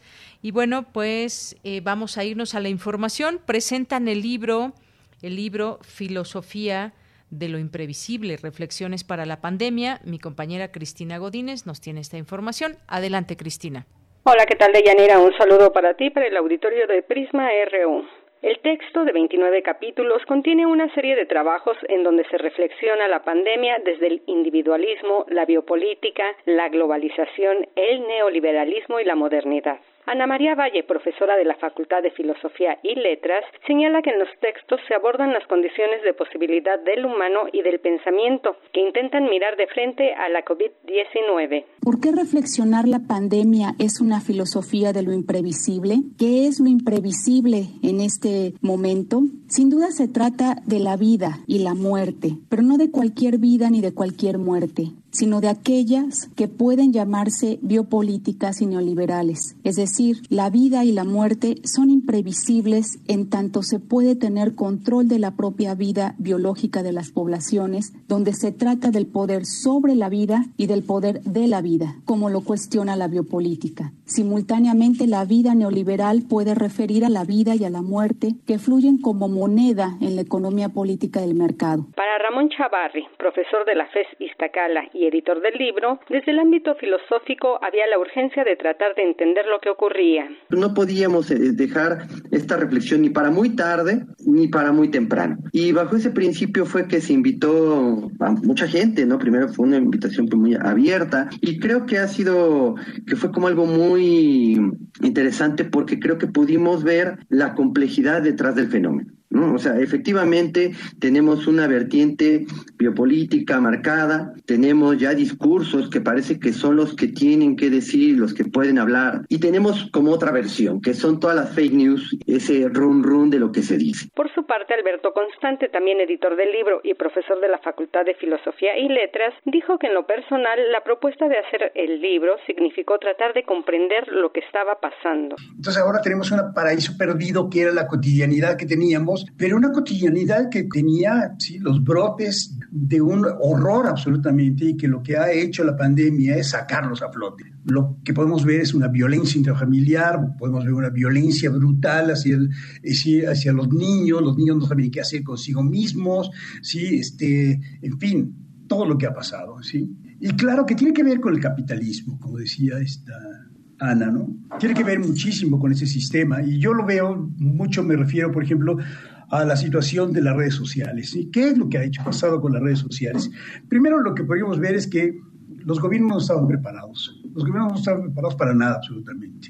Deyanira, el libro Filosofía de lo Imprevisible, Reflexiones para la Pandemia, es una publicación de la Facultad de Filosofía y Letras de la UNAM y de la editorial Viceversa. Este es mi reporte. Buenas tardes.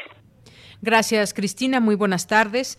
Y bueno, eh, hay un, un, mensaje, una noticia de última hora por parte de la agencia France Press que dice que documentos sobre la vacuna Pfizer y BioNTech han sido pirateados en un ciberataque a la Unión Europea y agrega que es importante señalar que no se ha violado ningún sistema de BioNTech o Pfizer en relación con este incidente y no se tiene conocimiento de que se haya accedido a ningún dato personal, es lo que informa hoy el laboratorio estadounidense. Bueno, pues ahí esta información también importante de comentar y de lo cual seguramente pues se tendrá más información. Bien, pues nos vamos ahora a la sección de sustenta con Daniel Olivares que nos presenta hoy descubren investigadores de la UNAM efectos positivos de las plantas para tratar cáncer de mama. Adelante.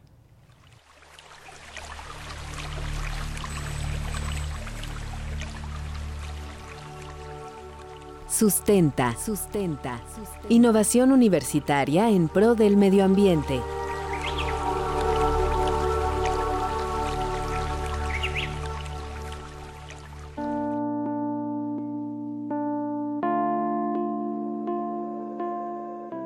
Muy buenas tardes a todos los radioescuchas de Prisma RU.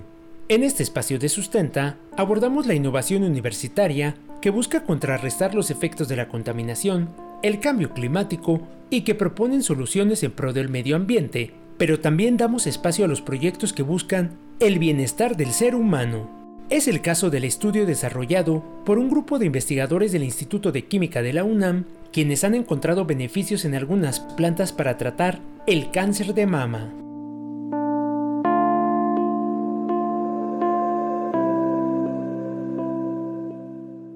El cáncer de mama es una de las enfermedades que más vidas cobra en México y el mundo. En octubre de 2020, en el marco del Día Mundial de la Lucha contra el Cáncer de Mama, el Instituto Nacional de Estadística y Geografía reveló que los casos de este tipo de cáncer en México han aumentado en los últimos años, pues 37 de cada 100 mujeres con esta enfermedad padecen de un tumor maligno de mama. Entre 2010 y 2019 se registró un incremento en la incidencia de esta enfermedad. La encuesta nacional del INEGI del 2019 reveló además que los estados con más casos de cáncer de mama son Baja California Norte, Chihuahua, Baja California Sur y la Ciudad de México. Por su parte, la Organización Mundial de la Salud reveló que en el mundo cerca de 458 mil mujeres fallecen cada año por cáncer de mama. En México, el INEGI observó que en el año 2018 se registraron más de 7 mil fallecimientos por cáncer de mama. Ante esta situación, un grupo de investigadores del Instituto de Química de la UNAM ha iniciado el proyecto Derivados de plantas y su posible aplicación contra el cáncer, estudiando moléculas y componentes de diversas plantas, encontrando que tienen potencial benéfico contra el cáncer de mama. En entrevista con Sustenta, la doctora Daniela Araiza Olivera Toro, colaboradora del laboratorio de biomacromoléculas del Instituto de Química, nos explica cómo nace este proyecto. Bueno, el proyecto surge desde que estoy en el doctorado. Empiezo a estudiar cáncer, metabolismo y señalización para ver ciertos procesos y esto lo relaciono con el cáncer. Cuando regreso a México de mi postdoc en Estados Unidos, me contratan en el Instituto de Química para estudiar diferentes compuestos derivados ya sea de productos naturales o de moléculas inorgánicas como moléculas prometedoras contra el cáncer. El objetivo de esta investigación es analizar las moléculas sintetizadas de plantas y encontrar cómo son capaces de modificar el metabolismo de células tumorales. La doctora en ciencias bioquímicas, Daniela Araiza, nos explica qué tipo de plantas son analizadas en este proyecto. Bueno, tenemos dos proyectos que están en proceso, que uno es con la planta Physalis nicandroides y la otra es con árnica mexicana. Decidimos estudiar derivados de estas plantas, puesto que colaboramos con dos grupos, uno con el grupo del doctor Guillermo Delgado y el otro grupo con las maestras Emma Maldonado y Ana Lidia Pérez Castorena. Ellas ya tenían estudios previos acerca de que algunos derivados de plantas similares a estas o de la misma familia eran tóxicas para el cáncer, ¿no? Entonces, con base en esto, ellos tuvieron muchos de estos derivados, 40, 50 derivados, y de esos nosotros estudiamos algunos de ellos, encontrando que eran más específicos ambos para el cáncer de mama. El estudio realizado por los investigadores universitarios ha demostrado además que las plantas Physalis nicandroides, como jitomate, papa, planta de tabaco, tomate, chile, entre otras, poseen un alto contenido de vitamina A y C. Además de funcionar como antioxidante y participar en la disminución del colesterol por su alto contenido en fibra. Por otra parte, se ha demostrado también que el compuesto de las plantas Physalis nicandroides no afecta a las células sanas, ello evitaría efectos secundarios. Esta investigación se encuentra en etapa inicial y aún queda un camino largo por recorrer, sin embargo, representa una opción a futuro para combatir el cáncer de mama.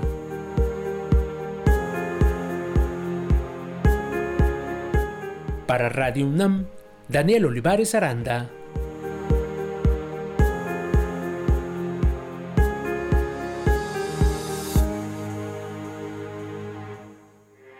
Porque tu opinión es importante, síguenos en nuestras redes sociales, en Facebook como Prisma RU y en Twitter como arroba PrismaRU.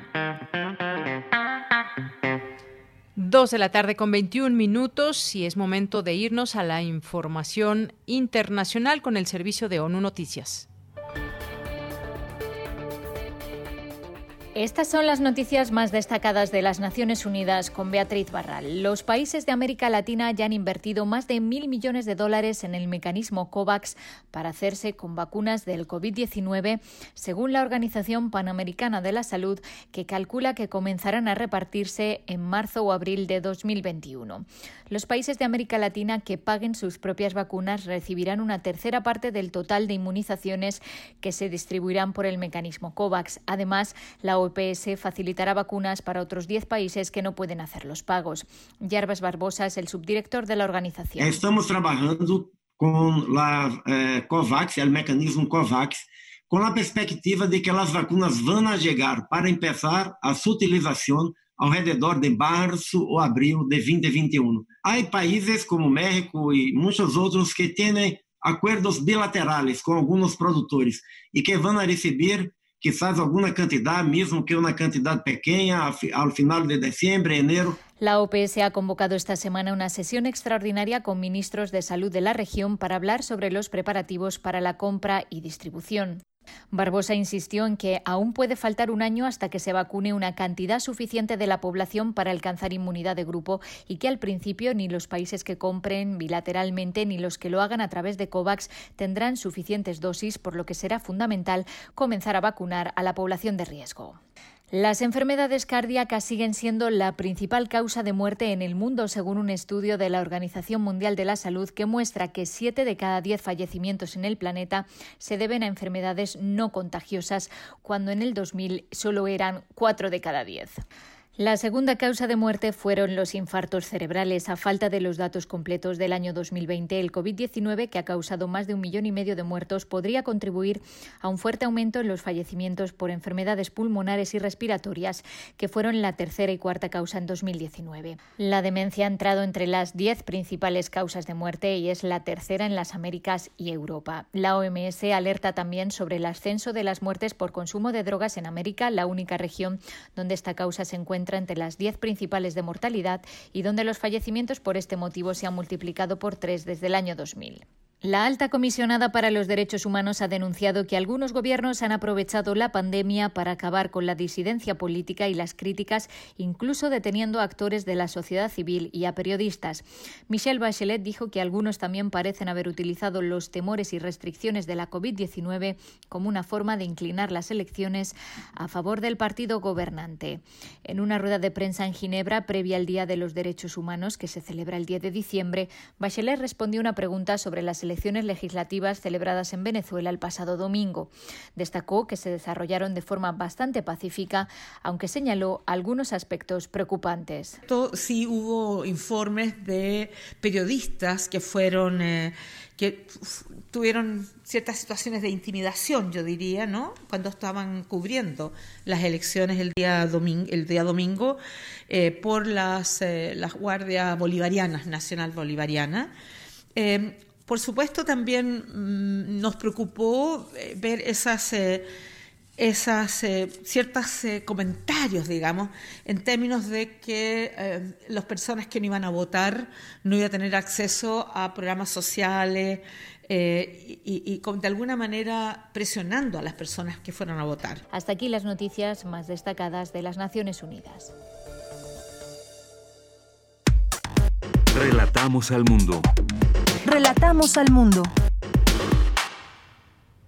Bien, continuamos, son las 2 de la tarde con 25 minutos y vamos a hablar ahora de esta nueva licenciatura en la UNAM que se aprobó en el Consejo Universitario y que sin duda es muy importante conocer de qué se trata y pues para ello ya está en la línea telefónica y agradecemos nos tome esta llamada a la doctora Elvira Sandoval Bosch, que es responsable del equipo multidisciplinario del proyecto de creación de la licenciatura en ciencia de la eh, nutrición humana, ciencias de la nutrición humana. Doctora, muy buenas tardes, bienvenida.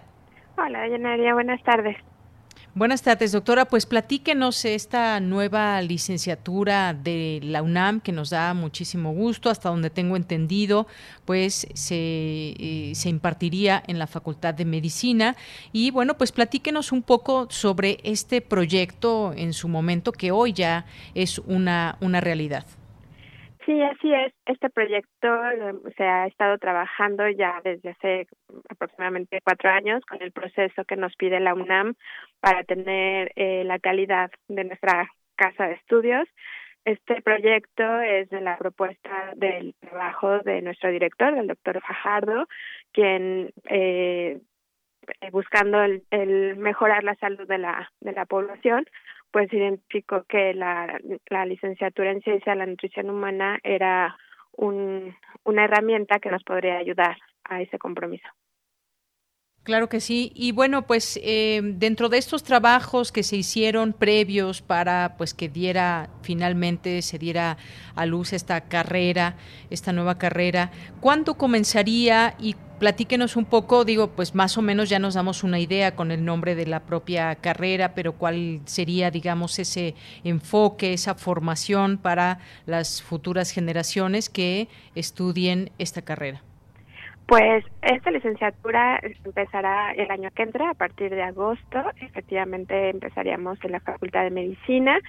El enfoque que tiene esta licenciatura al de ciencia de la nutrición humana tiene un enfoque amplio con énfasis hacia la investigación nos dimos ah, en, en, cuenta que eh, era muy importante que el científico de la nutrición no solamente estuviera eh, eh, identificando o trabajando en la clínica principalmente, sino también la importancia que tiene la creación y la generación del conocimiento, así como este seguir avanzando en, en esta área. Entonces, por eso la, la licenciatura en ciencia de la nutrición humana eh, tiene una formación robusta en, investigación y está compuesta en tres áreas disciplinares, principalmente las biociencias, eh, que es la parte de las ciencias duras que también le llaman, que es muy importante para la ciencia de la nutrición, la, la parte clínica, que tiene que ver con la prevención y atención, eh, la prevención de enfermedades y atención de si ya por alguna razón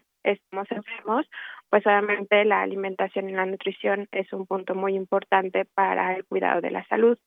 Y también tenemos el área de las ciencias sociales y humanidades que, eh, que nos ayuda a entender el proceso de alimentación no solamente como algo biológico, sino todo el impacto que tiene en nuestro entorno, el medio ambiente con lo que comemos y viceversa. Entonces es una licenciatura muy completa este que nos que le va a permitir al egresado eh, trabajar en diferentes eh, áreas.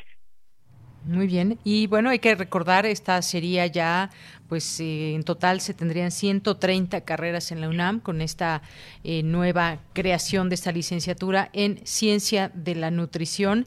Y bueno, sabemos, doctora, también que pues México desafortunadamente ocupa eh, de los primeros lugares en el tema, por ejemplo, de obesidad y con ello pues el derivado de otras tantas enfermedades que están ligadas completamente a la nutrición de las personas. Esto quizás puede ser también una posibilidad también de encaminar toda esa formación a los, a los futuros profesionales en esta, en esta carrera, a que también sean parte de la solución en este sentido de lo que está sucediendo como una realidad en nuestro país. Cree que tenga pues esta incidencia también de cómo nos podemos educar en estos temas de nutrición.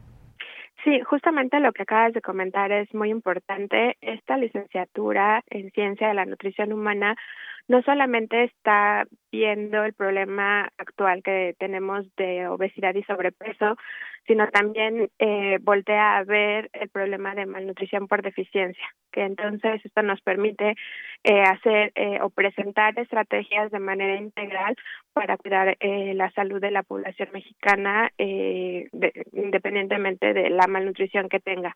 Y eso nos va a permitir para fortalecer las políticas públicas en materia de alimentación, que será muy importante, eh, bueno, ha sido siempre importante, pero ahora eh, se ha hecho más evidente la importancia de una buena alimentación y una buena nutrición para mantener eh, la salud individual y de la, y de la población mexicana y del mundo.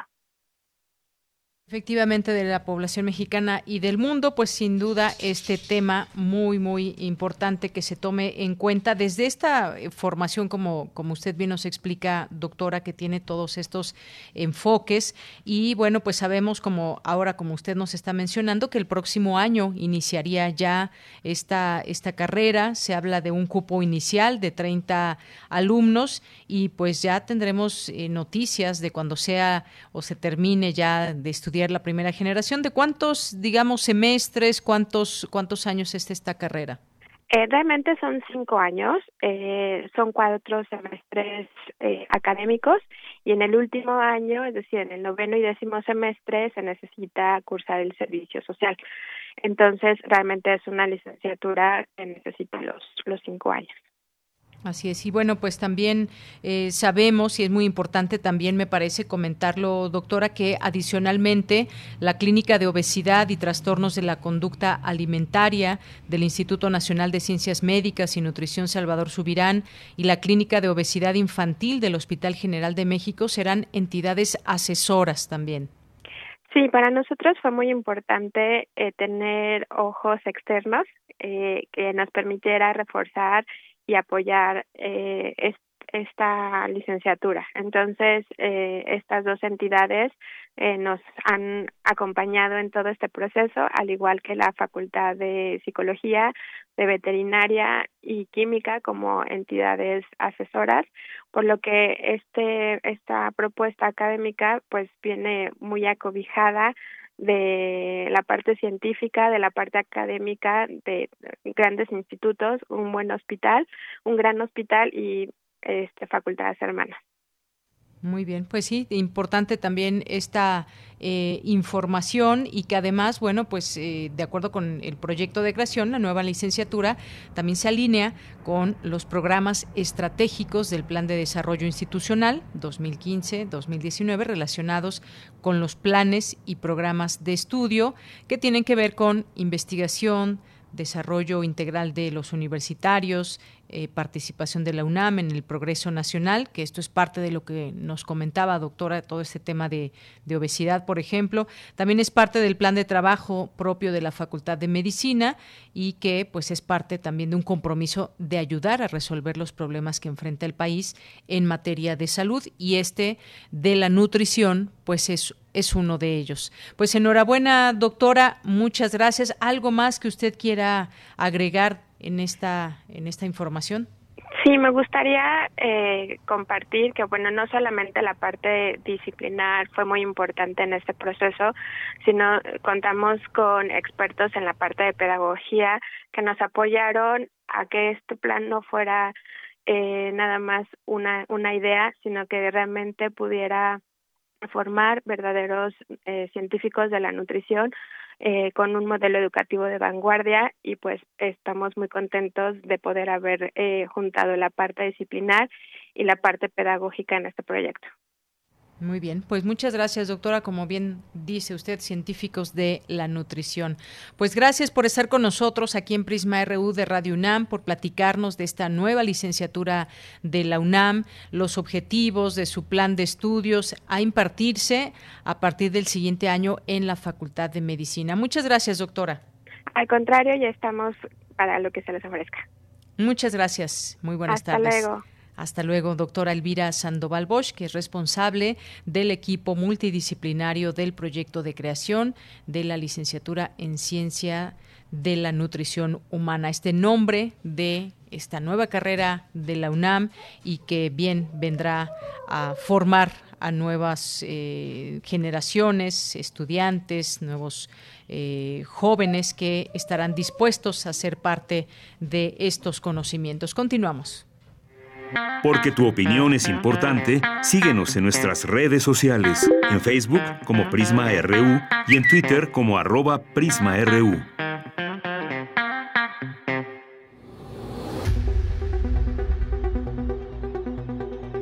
Dulce Conciencia. Ciencia. En Prisma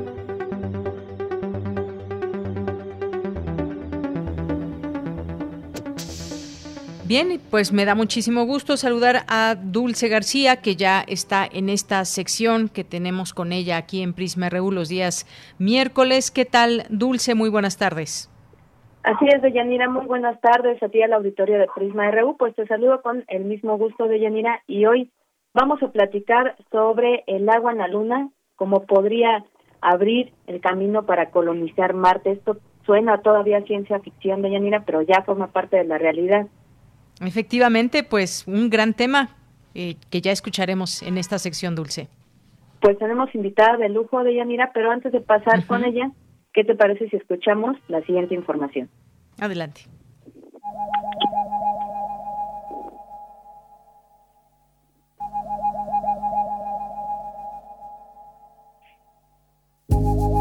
El El descubrimiento del agua en la Luna es fundamental para que en un futuro la humanidad pueda colonizar Marte. De hecho, se plantea que en el 2024 el ser humano pueda volver a pisar el satélite. Se ha pensado en salir de la Tierra por razones como el consumo humano, por combustible, entre otras cosas. Desde hace algunos años, la NASA puso en marcha el telescopio infrarrojo llamado SOFIA. Este descubrió que en los cráteres polares de la Luna hay hielo enterrado, por lo cual la idea es establecer las misiones humanas alrededor de estos cráteres, de tal suerte que estén relativamente cerca del líquido. La extensión donde se encuentran estas grietas es de aproximadamente 200 por 200 kilómetros de tamaño. Aunque el líquido no está muy profundo, lo hay en pequeñas cantidades. La realidad va superando a la ficción. Para Radio Nam, hice la gama.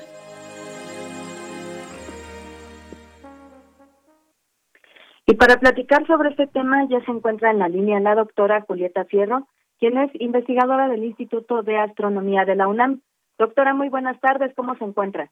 Pues muy contenta de hablar de lo que hay más allá de la Tierra, es problemática. Así es, doctora, muchísimas gracias por tomarnos la llamada y preguntarle de entrada cómo es que se logró este descubrimiento, por qué es tan importante.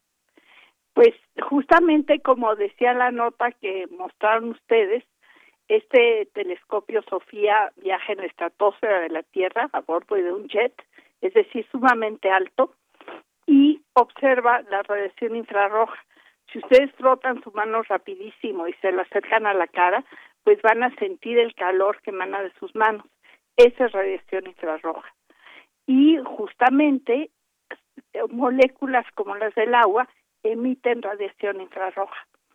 Y bueno, este fue un descubrimiento importante porque se encontró que además de hielo en los cráteres, pues había estas grietas profundas donde había esta, este hielo congelado. ¿Por qué es importante?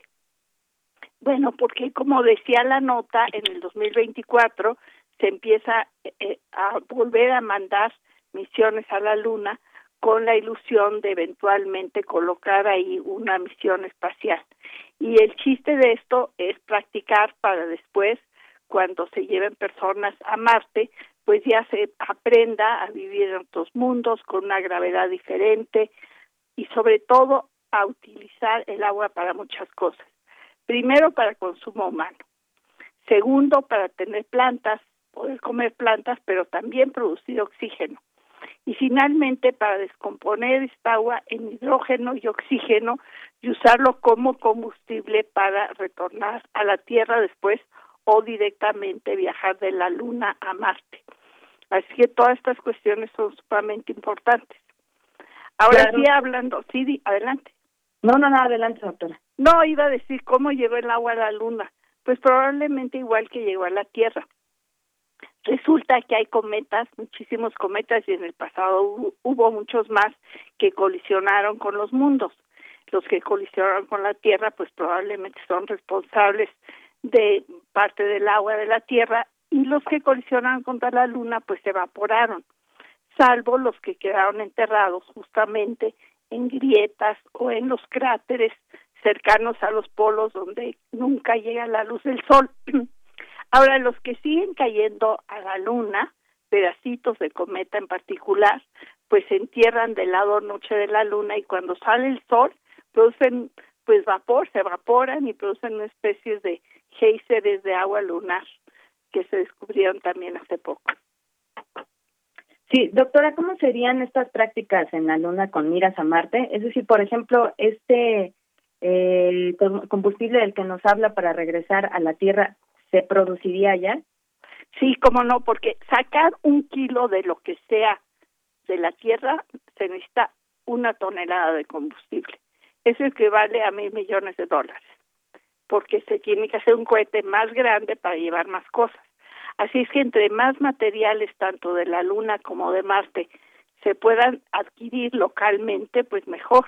Y el agua, pues es fundamental para cultivos para tener eh, para consumo humano y para combustible de regreso.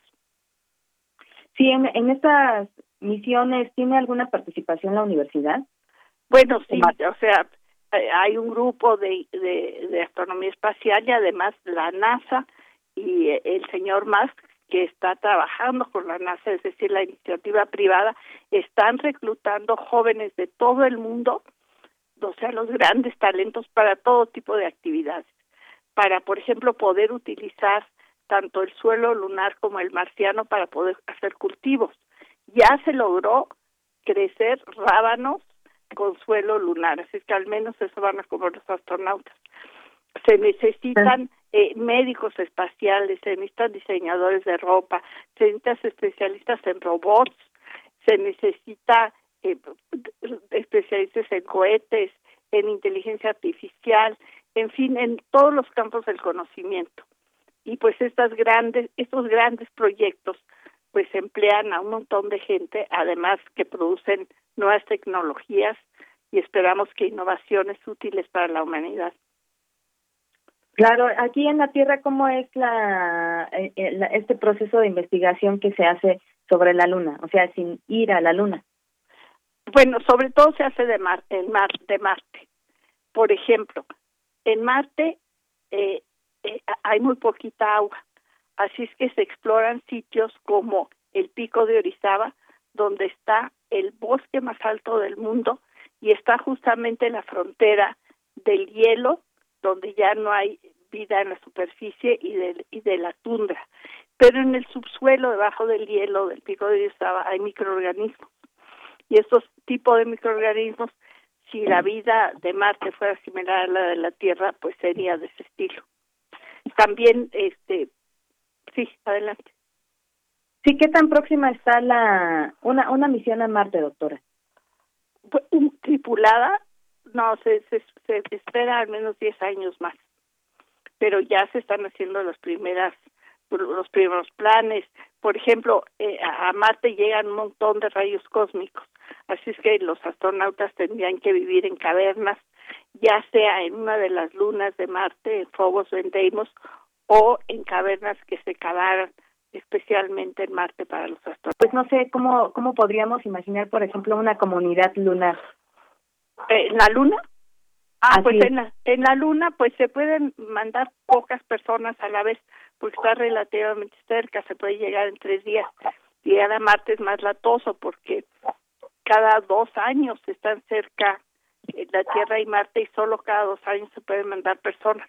Por eso es tan importante practicar mucho en la Luna, desde tratamientos médicos hasta todo lo demás que había yo mencionado. Y pues sí, se piensa primero mandar una, dos mujeres están planeadas para ir a, la Luna en el 2024 y la idea es pues que solo hagan visitas lunares y posteriormente pues ir construyendo cosas. Por ejemplo, utilizando el suelo lunar, eh, ya se está mezclando con diferentes tipos de pegamento para usar impresoras de tres dimensiones y poder imprimir objetos. Por ejemplo, poder imprimir herramientas como martillos o como las bases para unos enormes paneles solares y tener abasto de energía suficiente. Es decir, la idea es construir en la Luna y posteriormente en Marte mucho del, material que se necesite para sobrevivir. Y todo esto se tiene que practicar en la Luna. Construir estructuras para poner dentro de los edificios, etcétera. Claro, y todo esto es a partir de ese descubrimiento del agua en la Luna. Doctora, ¿esta agua es igual que la de la Tierra? Bueno, es, es, agua sucia, por llamarlo de alguna manera sí, antes de usarla se tenía que filtrar. Eh, eh, eh, el, el problema con el agua de la luna es que es muy escasa y no hay una reglamentación internacional sobre la posesión del agua en la luna. Cuando fueron los, los primeros astronautas a la luna, se declaró por las Naciones Unidas, yo creo que erróneamente, que todos los astros pertenecen a la humanidad cosa que es terrorífica, porque ahora que hemos descubierto tantos planetas como la Tierra que giran en torno de otras estrellas, pues sería lamentable que nosotros pensáramos que nos pertenecen, sobre todo si hubiera vida en aquellos sitios. Pero bueno, regresando al asunto de la Luna, no hay un reglamento de si llegan primero los chinos, por ejemplo, a esa parte de la Luna, si es agua, que es escasa, es de los chinos o de quién va a ser es un poquito como las aguas internacionales, no son de nadie, pero si uno pesca en las aguas internacionales, esos peces son de quien los pesca. Así es que ahorita la discusión pues está muy fuerte en las Naciones Unidas. Por supuesto hay un grupo de naciones que quieren que el agua se comparta, pero otras consideran que si ellos llegan ahí primero y la usan y la destilan, pues es de ellos. Claro. Doctora, ya por último preguntarle, ¿qué nos hace falta conocer acerca de la, de la luna? Pues casi todo, como todo nuestro conocimiento. Eh, en realidad somos conscientes que sabemos muy poquito de cualquier cosa y que la verdad así absoluta pues no exista, porque pues nos faltan sentidos para entender la realidad en su integridad. Así que de la luna sabemos muy poquito, ni siquiera estamos seguros de su origen. Por eso esta esta sonda eh, que, que acaba de China que acaba de ir a la luna a recoger rocas, pues va a ser muy importante para tratar de entender incluso el origen de la luna.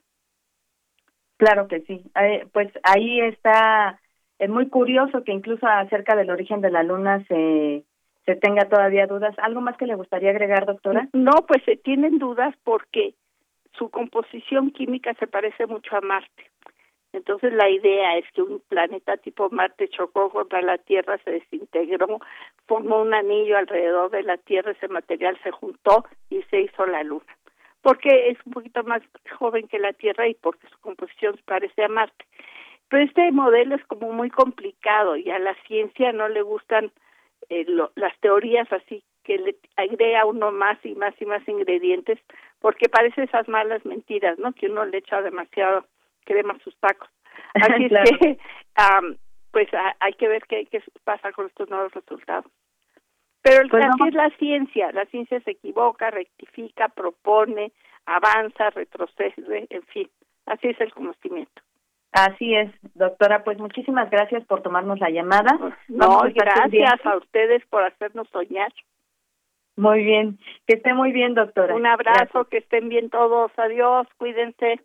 Hasta luego fue la doctora Julieta Fierro del Instituto de Astronomía de la UNAM, pues vamos a seguir pendientes de lo que pasa en la Luna y hacia dónde nos puede llevar. Yo me despido, agradezco muchísimo su atención y los dejo ya nada más con la siguiente frase. Tienes una cita con un científico. En algún lugar, algo increíble está esperando a ser descubierto. Carl Sagan. Bien, pues muchas gracias, gracias Dulce por la sección de Dulce Conciencia. Nos escuchamos el siguiente miércoles, gracias y bueno, pues un, un temazo con, con Julieta Fierro. Muchas gracias. Así es, Deyanira, habrá que ver si ya que hay agua en la luna se ve por ahí también una playa y nos inviten. pues Estaría muy bien, Dulce. Pero ya más bien de realidad. Muchas gracias a ti. Buenas tardes. Hasta luego, muy buenas tardes. Continuamos. Porque tu opinión es importante, síguenos en nuestras redes sociales, en Facebook como Prisma RU y en Twitter como arroba PrismaRU.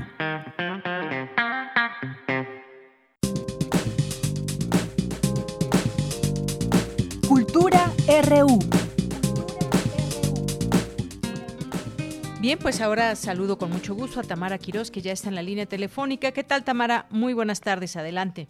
Deyanira, el gusto es mío, como siempre, y saludarte y saludar al auditorio de Prisma RU. Gracias por llegar hasta estos minutos del programa. Hoy tenemos información que tiene que ver con las letras y también con el lenguaje. Les comparto que la Real Academia Española, la Academia Guatemalteca de la Lengua, la Asociación de Academias de la Lengua Española y la Editorial Alfaguara presentaron una edición conmemorativa de El Señor Presidente, obra maestra de Miguel Ángel Asturias, Premio Nobel de Literatura en 1967. Esta novela es una de las pioneras en el uso del realismo mágico. Muestra una visión transversal de una sociedad bajo un régimen dictatorial a través de los cruces y también de las convergencias de los personajes que van desde uno de los hombres de confianza del presidente hasta los indigentes que duermen en escalinatas de una catedral. El escritor guatemalteco se inspiró en la figura de Manuel Estrada Cabrera, quien gobernó Guatemala entre 1898 y 1920. Trabajó una década en la novela y debido a la censura imperante en su país, tuvo que esperar 13 años para publicarla esto en 1946. Lo que hizo el escritor, les comparto que fue una exploración de los mecanismos que hacen funcionar una dictadura política, así como sus efectos en la sociedad, narrada desde distintos puntos de vista que van conformando de manera indirecta la figura del presidente. Vamos a escuchar un audio muy breve que es parte de lo que dijo en conferencia de prensa Pilar, Pilar Reyes, directora editorial de Alfaguara, en la presentación conmemorativa de este libro. Totalitarismos políticos es un tema que está lastimosamente en la conversación, que aunque para la realidad ha sido muy duro, para la literatura ha sido una fuente enorme de creatividad. Coordinada por Raquel Montenegro, directora de la Academia Guatemalteca, en esta edición conmemorativa de El Señor Presidente se busca rendir homenaje a uno de los autores en español más importantes de todos los tiempos y también incorpora textos complementarios de escritores como Mario Vargas Llosa, Sergio Ramírez, entre otros. El señor presidente está disponible en versión física y digital, así que los invitamos a que visiten los sitios electrónicos de la RAE y también de Alfaguara. Pasando a otros temas, la Fundación para las Letras Mexicanas anunció a la ganadora del Premio Hispanoamericano de Poesía para Niños 2020. Se trata de Evelyn Moreno, hispánica. Evelyn fue elegida por su libro Gato, ¿estás ahí? Tras haber participado bajo el seudónimo de Avellana junto a otros escritores de diversos países en la convocatoria que la Fundación para las Letras Mexicanas lanza cada año a profesionales de la escritura para primeros lectores. Al respecto, Evelyn Moreno nos comparte lo que significa este galardón eh, para ella y también de su acercamiento a la poesía. Escuchamos lo que dijo a estos micrófonos de Prisma RU Evelyn Moreno significa pues un gran aliento para seguir creando, seguir escribiendo y seguir explorando mi voz poética, poner en un lugar muy importante la poesía y en particular la poesía que se hace para los niños, que se sigue escribiendo para los niños y que es importante no abandonar este género que hace a los niños conectar con las imágenes, con el sentido que tiene el lenguaje. Bueno, yo estudié primero en la UNAM también también relaciones internacionales. Entonces mi camino pues iba como por otro lado y las letras pues siempre me estuvieron llamando, ¿no? Amaba profundamente la lectura, la poesía, la narrativa. Trabajé en una biblioteca y decidí estudiar una segunda carrera, que es la de letras hispánicas, y eso yo creo que me ayudó más a enfocarme en lo que realmente quería desarrollarme. Decidí explorar en el género, leí mucho también, investigué mucho sobre gatos para hablar de en este poemario en especial, y fue así como me fui envolviendo en las letras, en mis lecturas, en mi formación en la UNAM, y fue como surgió este trabajo en el que pues sí, trabajé unos cuatro, tres años más o menos. Evelyn Moreno es correctora y editora, imparte clases de español para extranjeros, ha colaborado en diversas publicaciones electrónicas con poemas y cuentos para niños, igualmente en talleres de poesía y narrativa para la infancia. Caso, ¿estás ahí? Será publicado por el Fondo de Cultura Económica y mientras se publica, Evelyn Moreno nos da un adelanto de su trabajo poético, así que las y los invito a que escuchen su voz.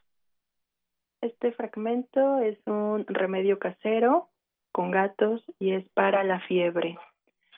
Báñate con agua tibia, frótate alcohol y romero, y hazte de paciencia felina como si tuvieras siete vidas. Y les comparto uno más para el espanto. Toma un gato negro acaríciale la panza. Los ronroneos de gato ahuyentan fantasmas. Si quieren conocer más del trabajo de la universitaria, si quieren acercarse a su poesía y también para todos aquellos que son amantes de los felinos, pueden visitar el sitio web www.evelynmoreno.com wordpress.com. Importante, Deyanira, importante hablar de las escritoras contemporáneas. Ayer conversamos con la escritora e investigadora Liliana Pedrosa sobre la antología A Golpe de Linterna, Hoy abrimos espacio a la poesía de Evelyn y mañana hablaremos de Clarice Lispector, así que los invitamos a que nos sintonicen mañana de una a tres de la tarde y que sigan disfrutando con nosotros. Por hoy me despido, les deseo que tengan una excelente tarde. Hasta mañana. Hasta mañana. Muchas gracias, Tamara. Y bueno, pues ya casi nos vamos. Faltan tres minutitos. Gracias por permanecer con nosotros en esta sintonía aquí en Prisma RU.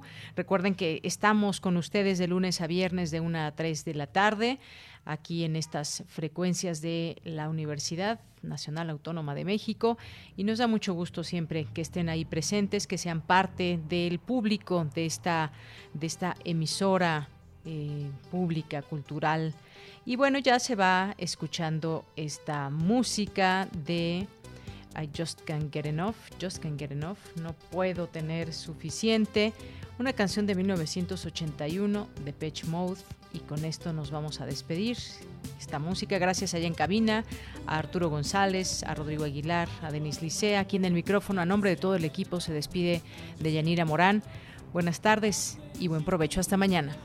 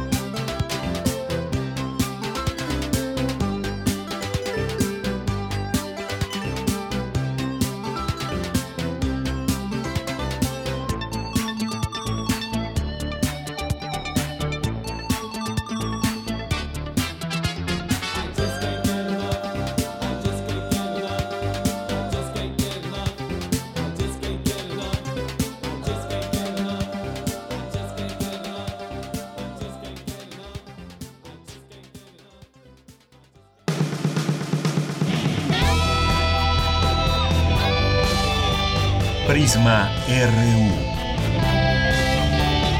Relatamos al mundo.